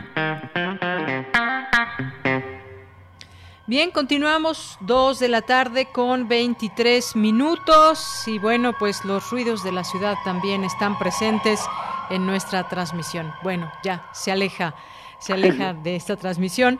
Y bueno, le doy la bienvenida eh, a Julieta Jiménez Cacho, que es fotógrafa y gestora cultural, es directora de Piso 16. En algún momento tuvimos oportunidad de ir, de conocer este piso y las actividades que se hacen. Y bueno, hoy te doy la bienvenida, Julieta, ¿cómo estás? Buenas tardes. Hola, ¿qué tal? Buenas tardes, Deyanira. Gusto saludarte. Igualmente, Julieta, pues vamos a platicar hoy contigo sobre lo que sigue haciendo Piso 16, que pues son una serie de iniciativas culturales que pues dan pie a que quienes tienen una idea, un proyecto lo puedan desarrollar con este acompañamiento de este a su vez proyecto Piso 16 y pues nos vas a hablar de la convocatoria 2021. Cuéntanos, Julieta. Exactamente. Bueno, pues quisiera como un poco eh, poner en contexto este asunto. Piso 16, Laboratorio de Iniciativas Culturales, es un, programa de la Coordinación de Difusión Cultural que arrancó en mayo de 2018. Ya estamos ahorita con la cuarta convocatoria eh, que lanzamos en junio y está vigente hasta el 3 de octubre. Esta, esta convocatoria le, pusimos en esta ocasión eh, crear posibilidades de vivir del arte y la cultura, porque justamente lo que se hace en Piso 16 es buscar la posibilidad de vivir del arte y la cultura a partir de las iniciativas que los proyectos que se seleccionan, que los participantes eh, que se seleccionan a partir de esta convocatoria que es anual, eh, pueden ir desarrollando. Eh, te, cuento un poco de qué se trata el programa. Claro. Es, es un programa que le llamamos programa de acompañamiento que cuenta con eh, la participación de un mentor que acompaña a cada una de las iniciativas porque los escogemos específicamente para el perfil de, de, la iniciativa, la disciplina a la que pertenece, el momento en el que está de avance, en fin, bueno, hay una cosa importantísima que no he dicho, a quién está dirigida esta convocatoria, ¿no? Sí, sí. La convocatoria está dirigida a artistas de todas las disciplinas, eh, a gestores culturales y a comunicólogos que trabajan con temas eh, culturales, y está dirigida a la comunidad universitaria, a la comunidad de la UNAM, pero con un criterio bastante amplio, porque es para eh, alumnos, exalumnos y académicos de, de la UNAM y también para alumnos y exalumnos de escuelas incorporadas a la UNAM. O sea que cualquiera que haya estado en una preparatoria o en una universidad o está incorporada a la UNAM también, también puede participar eh, y para eh, personas de 20 a 35 años. Este, este criterio es considerando que eh, es un periodo en el que se hace la, de la licenciatura al doctorado. Bueno, esas son las personas que pueden participar. Y estaba yo comentando de qué se trata el, el programa. Pues eso, es un acompañamiento que se cuenta con un mentor eh, que decía ya que es elegido cuando ya las iniciativas están seleccionadas eh, se nombra al mentor. Y una serie de talleres eh, que contemplan el, un análisis profundo de la iniciativa, del proyecto que se pretende realizar, del planteamiento personal con la idea de que se piense en un desarrollo profesional a largo plazo. Eh, y los talleres pues empiezan por analizar, después por un periodo de planear, después por un periodo de, de circular. Y en cada uno de estos momentos se van tratando distintos, distintos temas. Los talleres son teórico-prácticos y eh, a través de lo cual se va construyendo cada uno su, su conocimiento. Y entonces se trabajan temas como eh, la competencia, la propuesta de valor, la estructura organizacional, gestión de proyectos, se analizan cuestiones de finanzas, de cómo elaborar los presupuestos, cómo hacer cronogramas, carpetas de presentación, planes de difusión, planes de comunicación, en, en fin, todas, todos estos temas que ayudan a que una iniciativa cultural funcione de la mejor manera posible y a largo plazo. Muy bien, bueno. Un pues, acompañamiento muy cercano. Un acompañamiento muy cercano. Ahora yo te preguntaría, Julieta, cómo, cómo han hecho durante este tiempo y ahora pues en esta convocatoria que hay 2021, normalmente pues estas, eh, digamos, este acompañamiento que es teórico práctico, eh, ¿Cómo se está haciendo ahora? Porque tienen un espacio muy bello, un espacio muy práctico para justamente hacer estas eh, reuniones, estos acompañamientos entre las personas que, que han metido algunos proyectos, se conocen. Eh, esta dinámica ha tenido que cambiar con la pandemia. ¿Cómo, cómo es ahora? Platícanos un poco de ese trabajo. Pues sin duda, ha cambiado muchísimo, como tú bien comentas, es un espacio que se habilitó justamente para que fuera muy versátil, que tuviera una posibilidad mucho de, trabajar en colectivo y de tener pues ahí muchas actividades. Y bueno, pues como todos hemos tenido que ponernos en el tema digital, eh, pero la verdad es que eh, sí ha sido, eh, nos, ha, nos ha funcionado. Estamos trabajando en Zoom, eh, hemos podido seguir con todos los, los talleres eh, todos los talleristas han participado de una manera muy generosa y muy colaborativa no para para trabajar en Zoom. Eh, y eh, pues muy gratamente recibimos comentarios de los participantes de que han podido ir desarrollando sus cosas. Algunos se han movido eh, respecto al proyecto que tenían de inicio de estar trabajando en piso 16, pues han tenido que modificar cosas como como todos, ¿no? Alguno en algún momento incluso dijo, bueno, nos vamos a detener, eh, vamos a tener un, un periodo de, de analizar y estructurar ciertas cosas, cosa que pues eh, a muchos nos viene bien. Yo pienso que Piso 16 es un espacio que da mucha posibilidad para reflexionar, justamente para pausar muchas cosas y analizar. Entonces, bueno, pues esto es un, una doble pausa de alguna manera, ¿no? En algunos sentidos que, que permiten prepararte para cuando se puedan hacer las cosas. Eh, pues ya sabemos que para el tema de la cultura esto, para todos, ¿no? Para todos, para todos. Esto de la pandemia ha sido muy fuerte, pero justamente para las personas que están en el tema de la cultura, que son pues el contacto físico, el contacto personal, a través del teatro, a través de la danza, a través de los museos, en fin, ¿no? Pues sí, sí es un, un cambio importante y pues también se ha alargado, ¿no? Eh, Pero sí tengo que, que, la verdad, decir y agradecer a todos los participantes que se han, se han puesto pues muy responsables, ¿no? A trabajar sobre sus propias vidas. Finalmente es eso, trabajan con su propia vida, qué es lo que quieren hacer, ¿no? Y cómo lo quieren hacer. Hemos podido continuar con las charlas, que son, que las programamos charlas durante todo el año, unas seis, que son con, con personas que comparten, creadores que comparten sus experiencias, ¿no? Y justo la semana pasada tuvimos una con eh, dos chicas, una chula de clown y Taquito Jocoque, eh, una pues eso es de artes escénicas y la otra y Taquito Jocoque eh, eh, es artes visuales y fue divertidísimo con ellas. Nos reímos en el Zoom todos a carcajadas, fue la verdad pues un, un momento muy grato, ¿no? Eh, distinto a los talleres que tienen que estar pues todos como prestando mucha atención. Eh, pero vaya, que ha funcionado.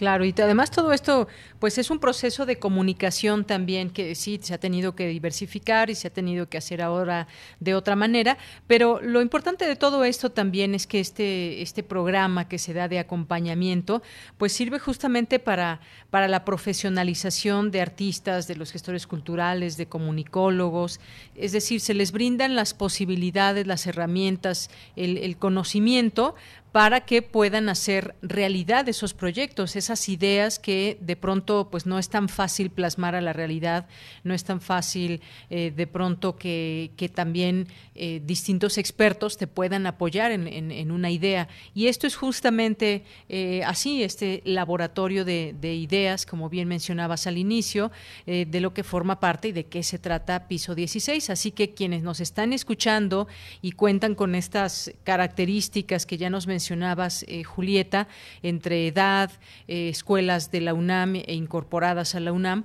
pues pueden tener una oportunidad, todavía hay eh, tiempo para que puedan pues meter su, su posibilidad de, de, convocatoria en esa convocatoria y se puede hacer realidad ese ese pues ese sueño ese proyecto ese conocimiento esa curiosidad también que se plasma justamente en todos estos trabajos Así es, esto, mira, la gran diferencia que tiene este programa con, con muchos otros apoyos que existen y becas y, y, demás, es que justamente no se trabaja con un solo proyecto, ¿no? Sino que es un planteamiento a largo plazo, una planeación de vida.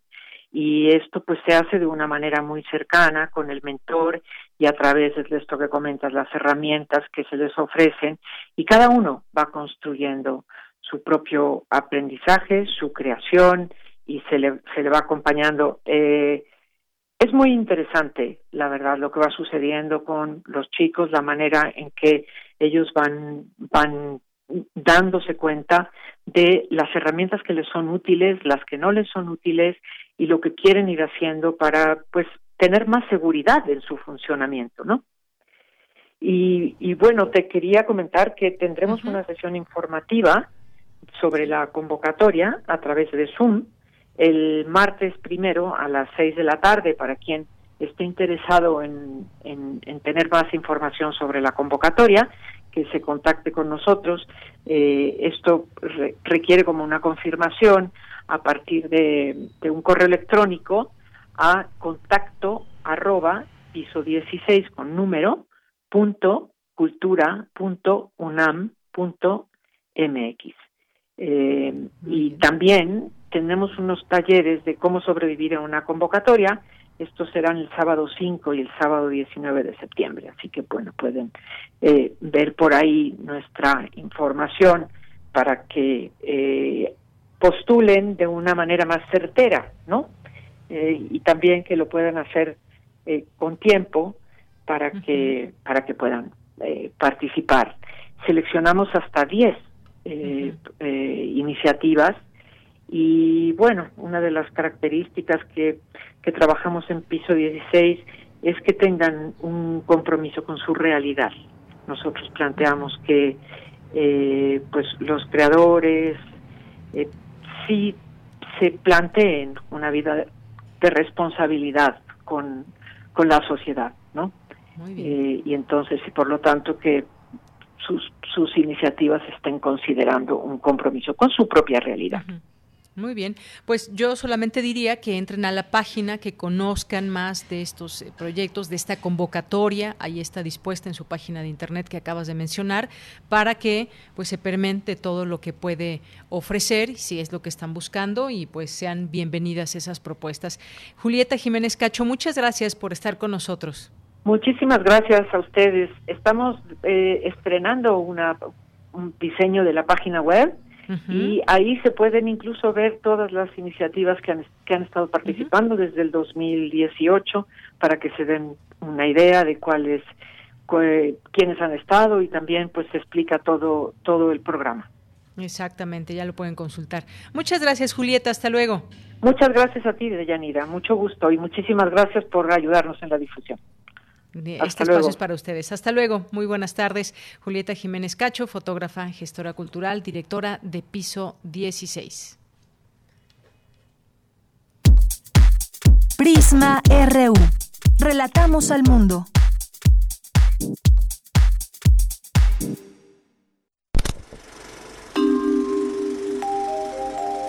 Cine Maedro.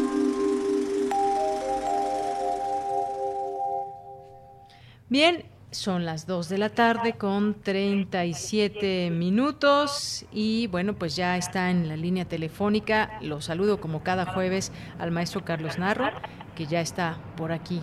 ¿Cómo estás, Carlos? Buenas tardes. Buenas tardes.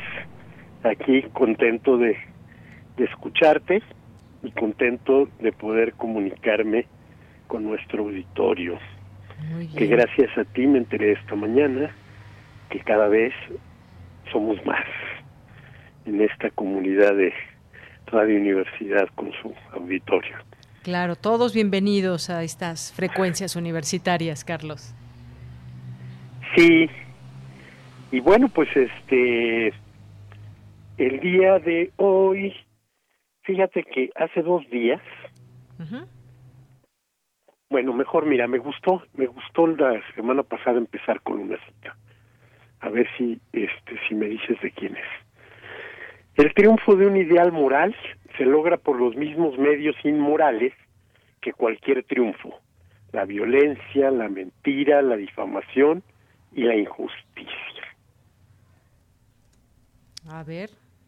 Bueno, pues hace dos días se cumplieron 120 años de la muerte de uno de los filósofos más importantes de la historia de la de la humanidad y de la filosofía, eh, Friedrich Nietzsche, un filósofo que ha causado eh, o ha dejado huella en múltiples cosas, múltiples, y por supuesto no, no solo en la filosofía, sino también en el pensamiento social, en el pensamiento político y en el arte, en donde también la intentó como músico y demás, era un hombre de muchas virtudes.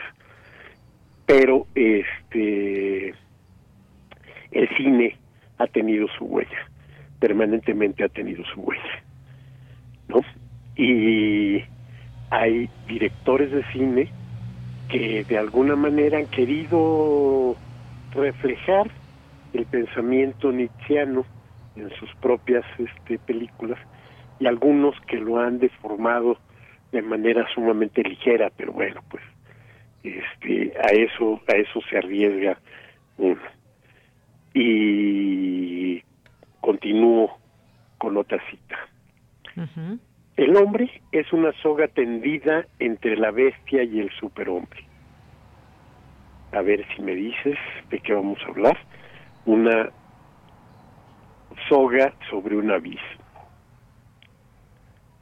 Vamos a hablar en ese momento de La Soga, una película de Alfred Hitchcock. Muy bien. En la que dos estudiantes, uno principalmente, no porque el otro como que el jala a donde el camarada lo lleve, eh, deciden llevar a cabo en la vida real su interpretación de esta idea del superhombre y de esta idea eh, los lleva a plantearse o le lleva a este sujeto a plantearse que su superioridad pues es tal que incluso eh, puede tomar las vidas de los inferiores.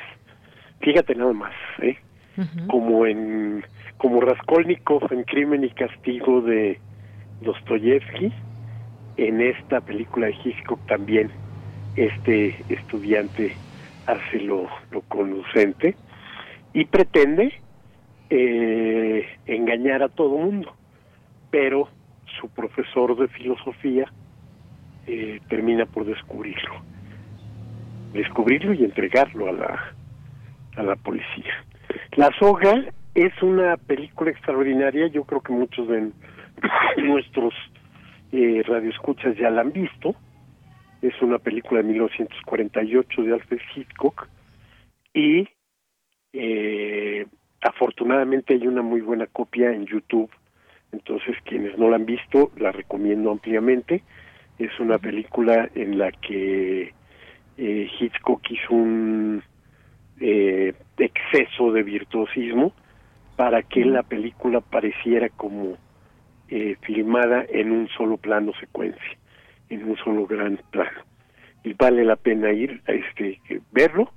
Eh, en este momento la tecnología nos permite perfectamente hacer películas de las horas que queramos, cuatro horas en este sin cortar, en plano secuencia, pero bueno, eh, para el año 48 no era posible, entonces Hitchcock tuvo que esmerarse muchísimo para poder eh, este desarrollar esa esa esa esa producción ¿no?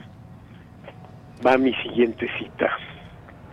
La guerra vuelve estúpido al vencedor y rencoroso al vencido.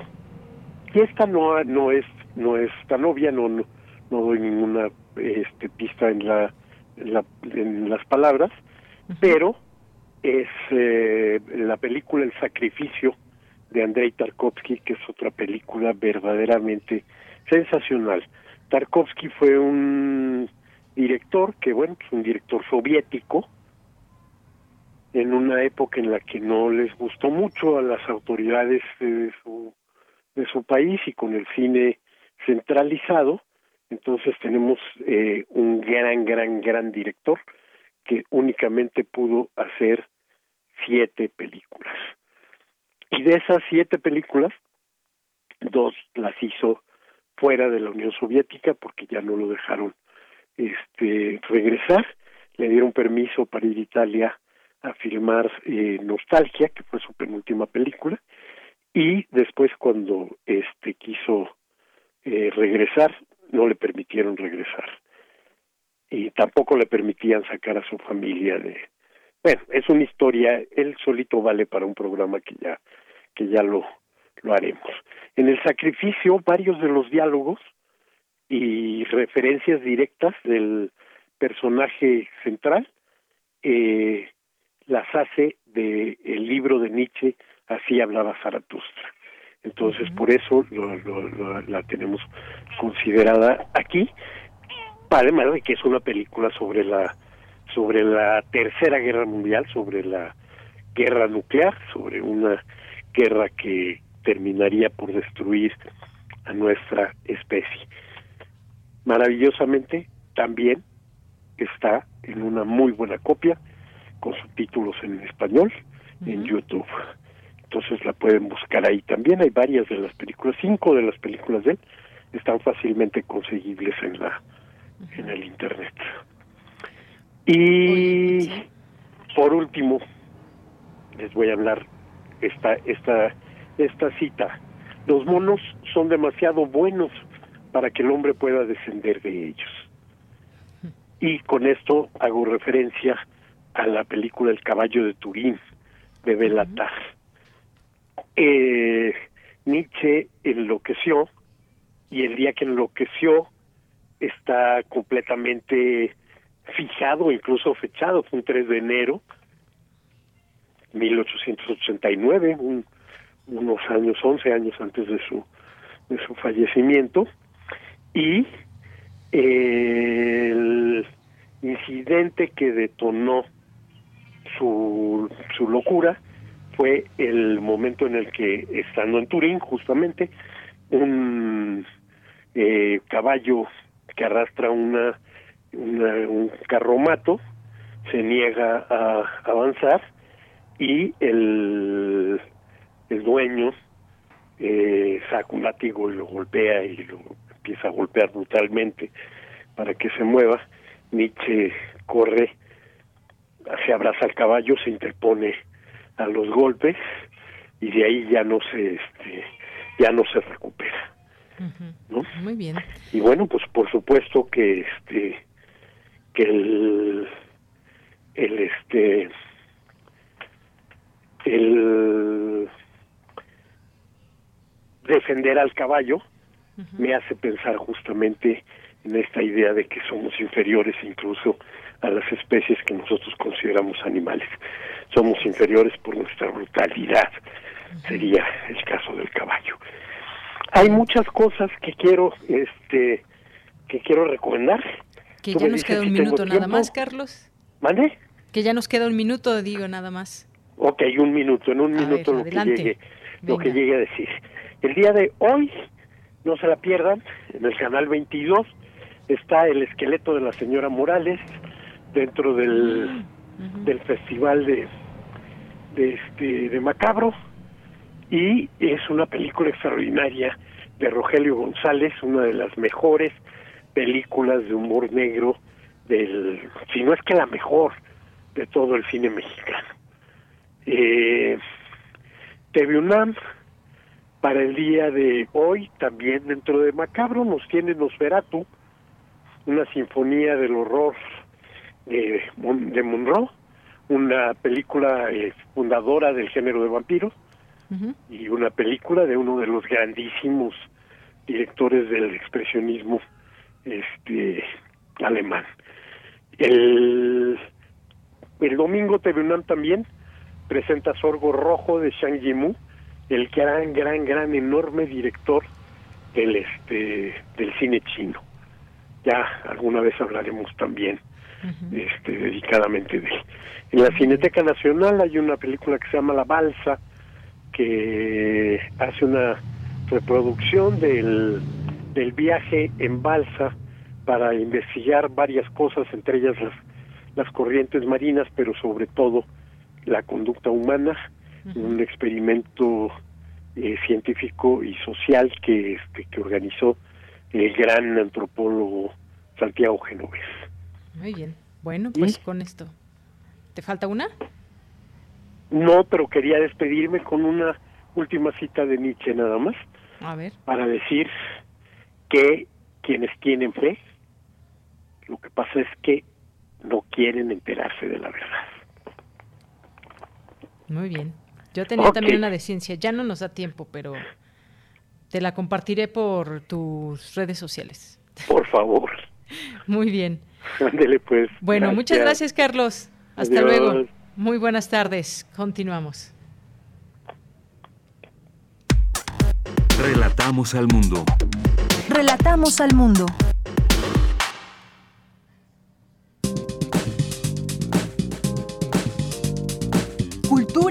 RU.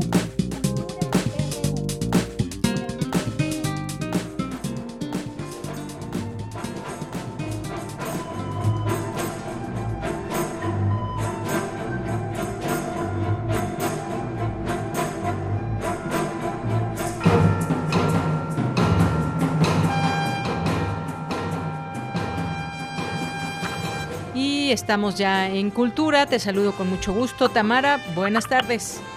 Deyanira, es un gusto saludarles como cada día a través de estos micrófonos.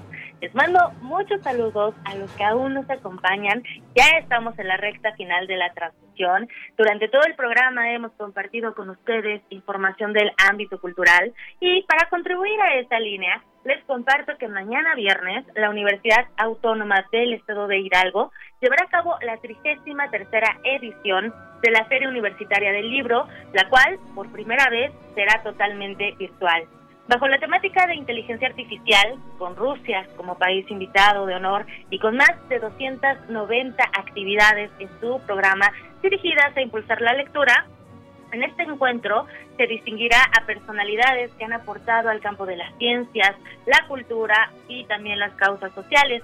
En esta edición número 33, el premio Juan Crisóstomo Doria a las Humanidades 2020 será otorgado a Guadalupe Espitia Hernández, quien forma parte del Comité Científico de la Secretaría de Salud Federal encargado de estudiar y combatir la propagación de la COVID-19. Y es que la pandemia nos muestra cada vez de formas más tangibles que eh, pues nos vamos reinventando y seguimos adelante de diferentes formas y tal es el caso de la FUL que para seguir siendo la feria de todos se realizará a través de la virtualidad. La feria contará con un centro de control y operación virtual, además de una plataforma digital que congregará a editoriales comerciales, independientes, universitarias, así como la Cámara Nacional de la Industria Editorial Mexicana. Conversé con Marco Antonio Alfaro, el expresidente de la Feria Universitaria del Libro, sobre el significado de esta edición digital, que, además se llevará a cabo aquí porque pues la finalidad es cuidar la salud de participantes, asistentes y a su vez continuar con este encuentro al que acuden importantes personalidades entre escritores, investigadores y artistas nacionales e internacionales y esto nos cuenta acerca del reto de esta edición. Tamara, pues mira, en principio comentarte que el día primero de septiembre del año pasado lanzamos la imagen de lo que sería la Full 33 programada para iniciar el 28 de agosto al 6 de septiembre, donde Rusia es nuestro invitado de honor y la temática era inteligencia artificial. Sin duda nos ha ofrecido una serie de retos desde luego ha sido un enorme desafío porque pues no estábamos acostumbrados a esto, vamos a la 33 edición, siempre la habíamos hecho presencial, pero había que asumir este reto, máxime que una institución como la Universidad Autónoma del Estado de Hidalgo pues tiene la posibilidad por las áreas con las que contamos, como son eh, tecnologías web, como son el sistema de universitario de radio y televisión, como es la dirección de sistemas de información, el centro de cómputo, el centro de aplicaciones inteligentes, etcétera. Todas estas instancias que se suman precisamente para, en principio, crear un equipo que nos generara una plataforma virtual que nos llevara como resultado a contar con un megaportal. Como cada año en este encuentro se realizará un programa para profesionales, como el Encuentro Universitario de Traductores y también Ilustra Full o el Encuentro de Libreros, y se prevé que el programa de la Feria Universitaria del Libro Incluye actividades para toda la familia, donde se convocará a personas interesadas a participar en la difusión de la lectura por medio de diversas plataformas digitales y también hay eventos para los niños. Al respecto, bueno, son un semillero, por supuesto. Al respecto, esto es lo que nos comparte Marco Antonio Alfaro, presidente de la FUE. Mira, en el ámbito de Full Niños, desde luego tenemos eh, 30 actividades establecidas. Tenemos desde luego actividades tales como narración oral, robotineji, que es una actividad que presenta precisamente el INEGI para niños. Tenemos actividades de El Planeta de Óptico en el Observatorio Tecnológico de Hidalgo. Tenemos la participación del Museo Reguilete, que es un museo interactivo de, de Hidalgo. Tenemos actividades incluso del Centro de Cómputo Académico, Fuerza Química de la Universidad, para todas las edades. También actividades con el Instituto Federal de Telecomunicaciones para niños de 9 a 14 años. El, el programa se llama Somos Audiencias. Es como siempre una actividad... Eh, diversa que tiene como un objetivo común precisamente atraer la atención de los niños. Esta no es academia, estas son actividades lúdicas que complementan lo que en las escuelas, lo que en las aulas los maestros están impartiendo, pero finalmente la Feria Universitaria del Libro en todos sus extractos, en todos sus programas, como es específicamente este de Niños, contribuye a formar, a informar y a generar esparcimiento con los niños. Querido auditorio, pues yo los invito a explorar este evento. La inauguración es mañana viernes 28 de agosto. La Orquesta Sinfónica de la Universidad Autónoma del Estado de Hidalgo abrirá el programa artístico con el concierto Obras Rusas y la charla introductoria eh, del eje temático, que es inteligencia artificial, estará a cargo del investigador y académico Enrique Zúcar, Premio Nacional de Ciencias y Artes 2016, y quien estará presentando su libro bajo el mismo título de esta charla, ofreciendo una introducción a los diferentes tipos de modelos de gráficos, probabilísticas, incluida la representación, el razonamiento y también el aprendizaje. Las actividades y todo el evento puede disfrutarse hasta el 6 de septiembre a través de la página www.uaeh,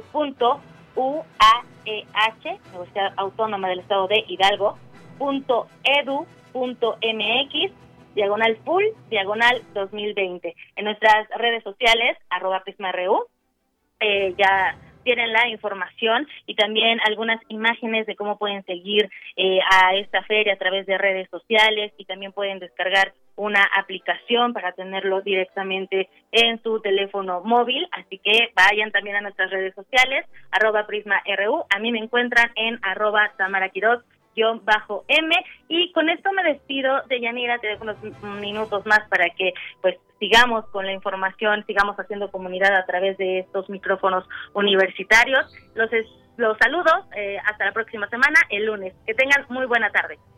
Muchas gracias, gracias Tamara. Hasta el lunes. Y pues sí, nos quedan algunos minutitos, mandar saludos a todos ustedes que están aquí presentes. Hace, hace rato eh, pues ya no pude compartir esta, esta cita con el maestro Carlos Narro, que también, eh, ya que había puesto algunas de, de Nietzsche, de, pues sobre todo en estos tiempos, en estos tiempos hay una que habla de la ciencia y dice, la ciencia ha sido hasta ahora un proceso de eliminar la confusión absoluta de las cosas mediante hipótesis que lo explican todo, un proceso originado en la repugnancia del intelecto por el caos. Bueno, y ese está en la voluntad del poder y en el libro. Y pues muchas gracias a todos ustedes que han estado aquí con nosotros, presentes, atentos. Gracias Ricardo Salazar, gracias Javier GJ, eh, gracias también a Lice Melino, eh, muchas gracias Valeria Ventura y también aquí de nueva cuenta que nos escribió Rosario Martínez, Veronique también, Aisit Zug también, eh, muchas gracias, que nos dice que si podemos repetir las recomendaciones de hoy de Carlos Narro. Ahorita te las pasamos, mira, yo anoté una porque esta ocasión no anoté todas. Eh, una es el esqueleto el esqueleto de la señora Morales, que es hoy en el canal 22. Las demás no las anoté, pero ahorita le preguntamos si te las hacemos llegar, por supuesto. Muchas gracias por, por estar aquí con nosotros. José Luis León también, muchas gracias. A los poetas errantes que también nos siguen en estas transmisiones y que son también eh, acompañantes de este espacio los días martes. Y pues gracias a todos ustedes que están aquí atentos, pendientes, escribiéndonos Isabel. Recuerden las invitaciones que les hacíamos de, de Universo de Letras a las 6 de la tarde y a las 7 hay eventos, así que pues ahí está la oportunidad para que podamos seguir también estos eventos desde nuestra universidad. Pues ya nos despedimos, gracias allá en cabina a Socorro Montes, a Daniel Olivares, a Denis Licea, eh, Alba Martínez, aquí en el micrófono se despide de Yanira Morán y bueno, pues con esta, no sé si se escuche, pero una breve serenata que nos ha traído un, un organillero aquí a pie de balcón. Eh, y pues bueno, con, con, esto un poco nos despedimos. Mi nombre es Deyanira Morán y a nombre de todo el equipo, muchas gracias, buenas tardes y nos escuchamos mañana en punto de la una. Buenas tardes y buen provecho.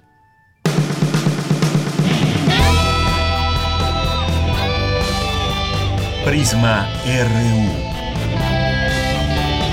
Relatamos al mundo.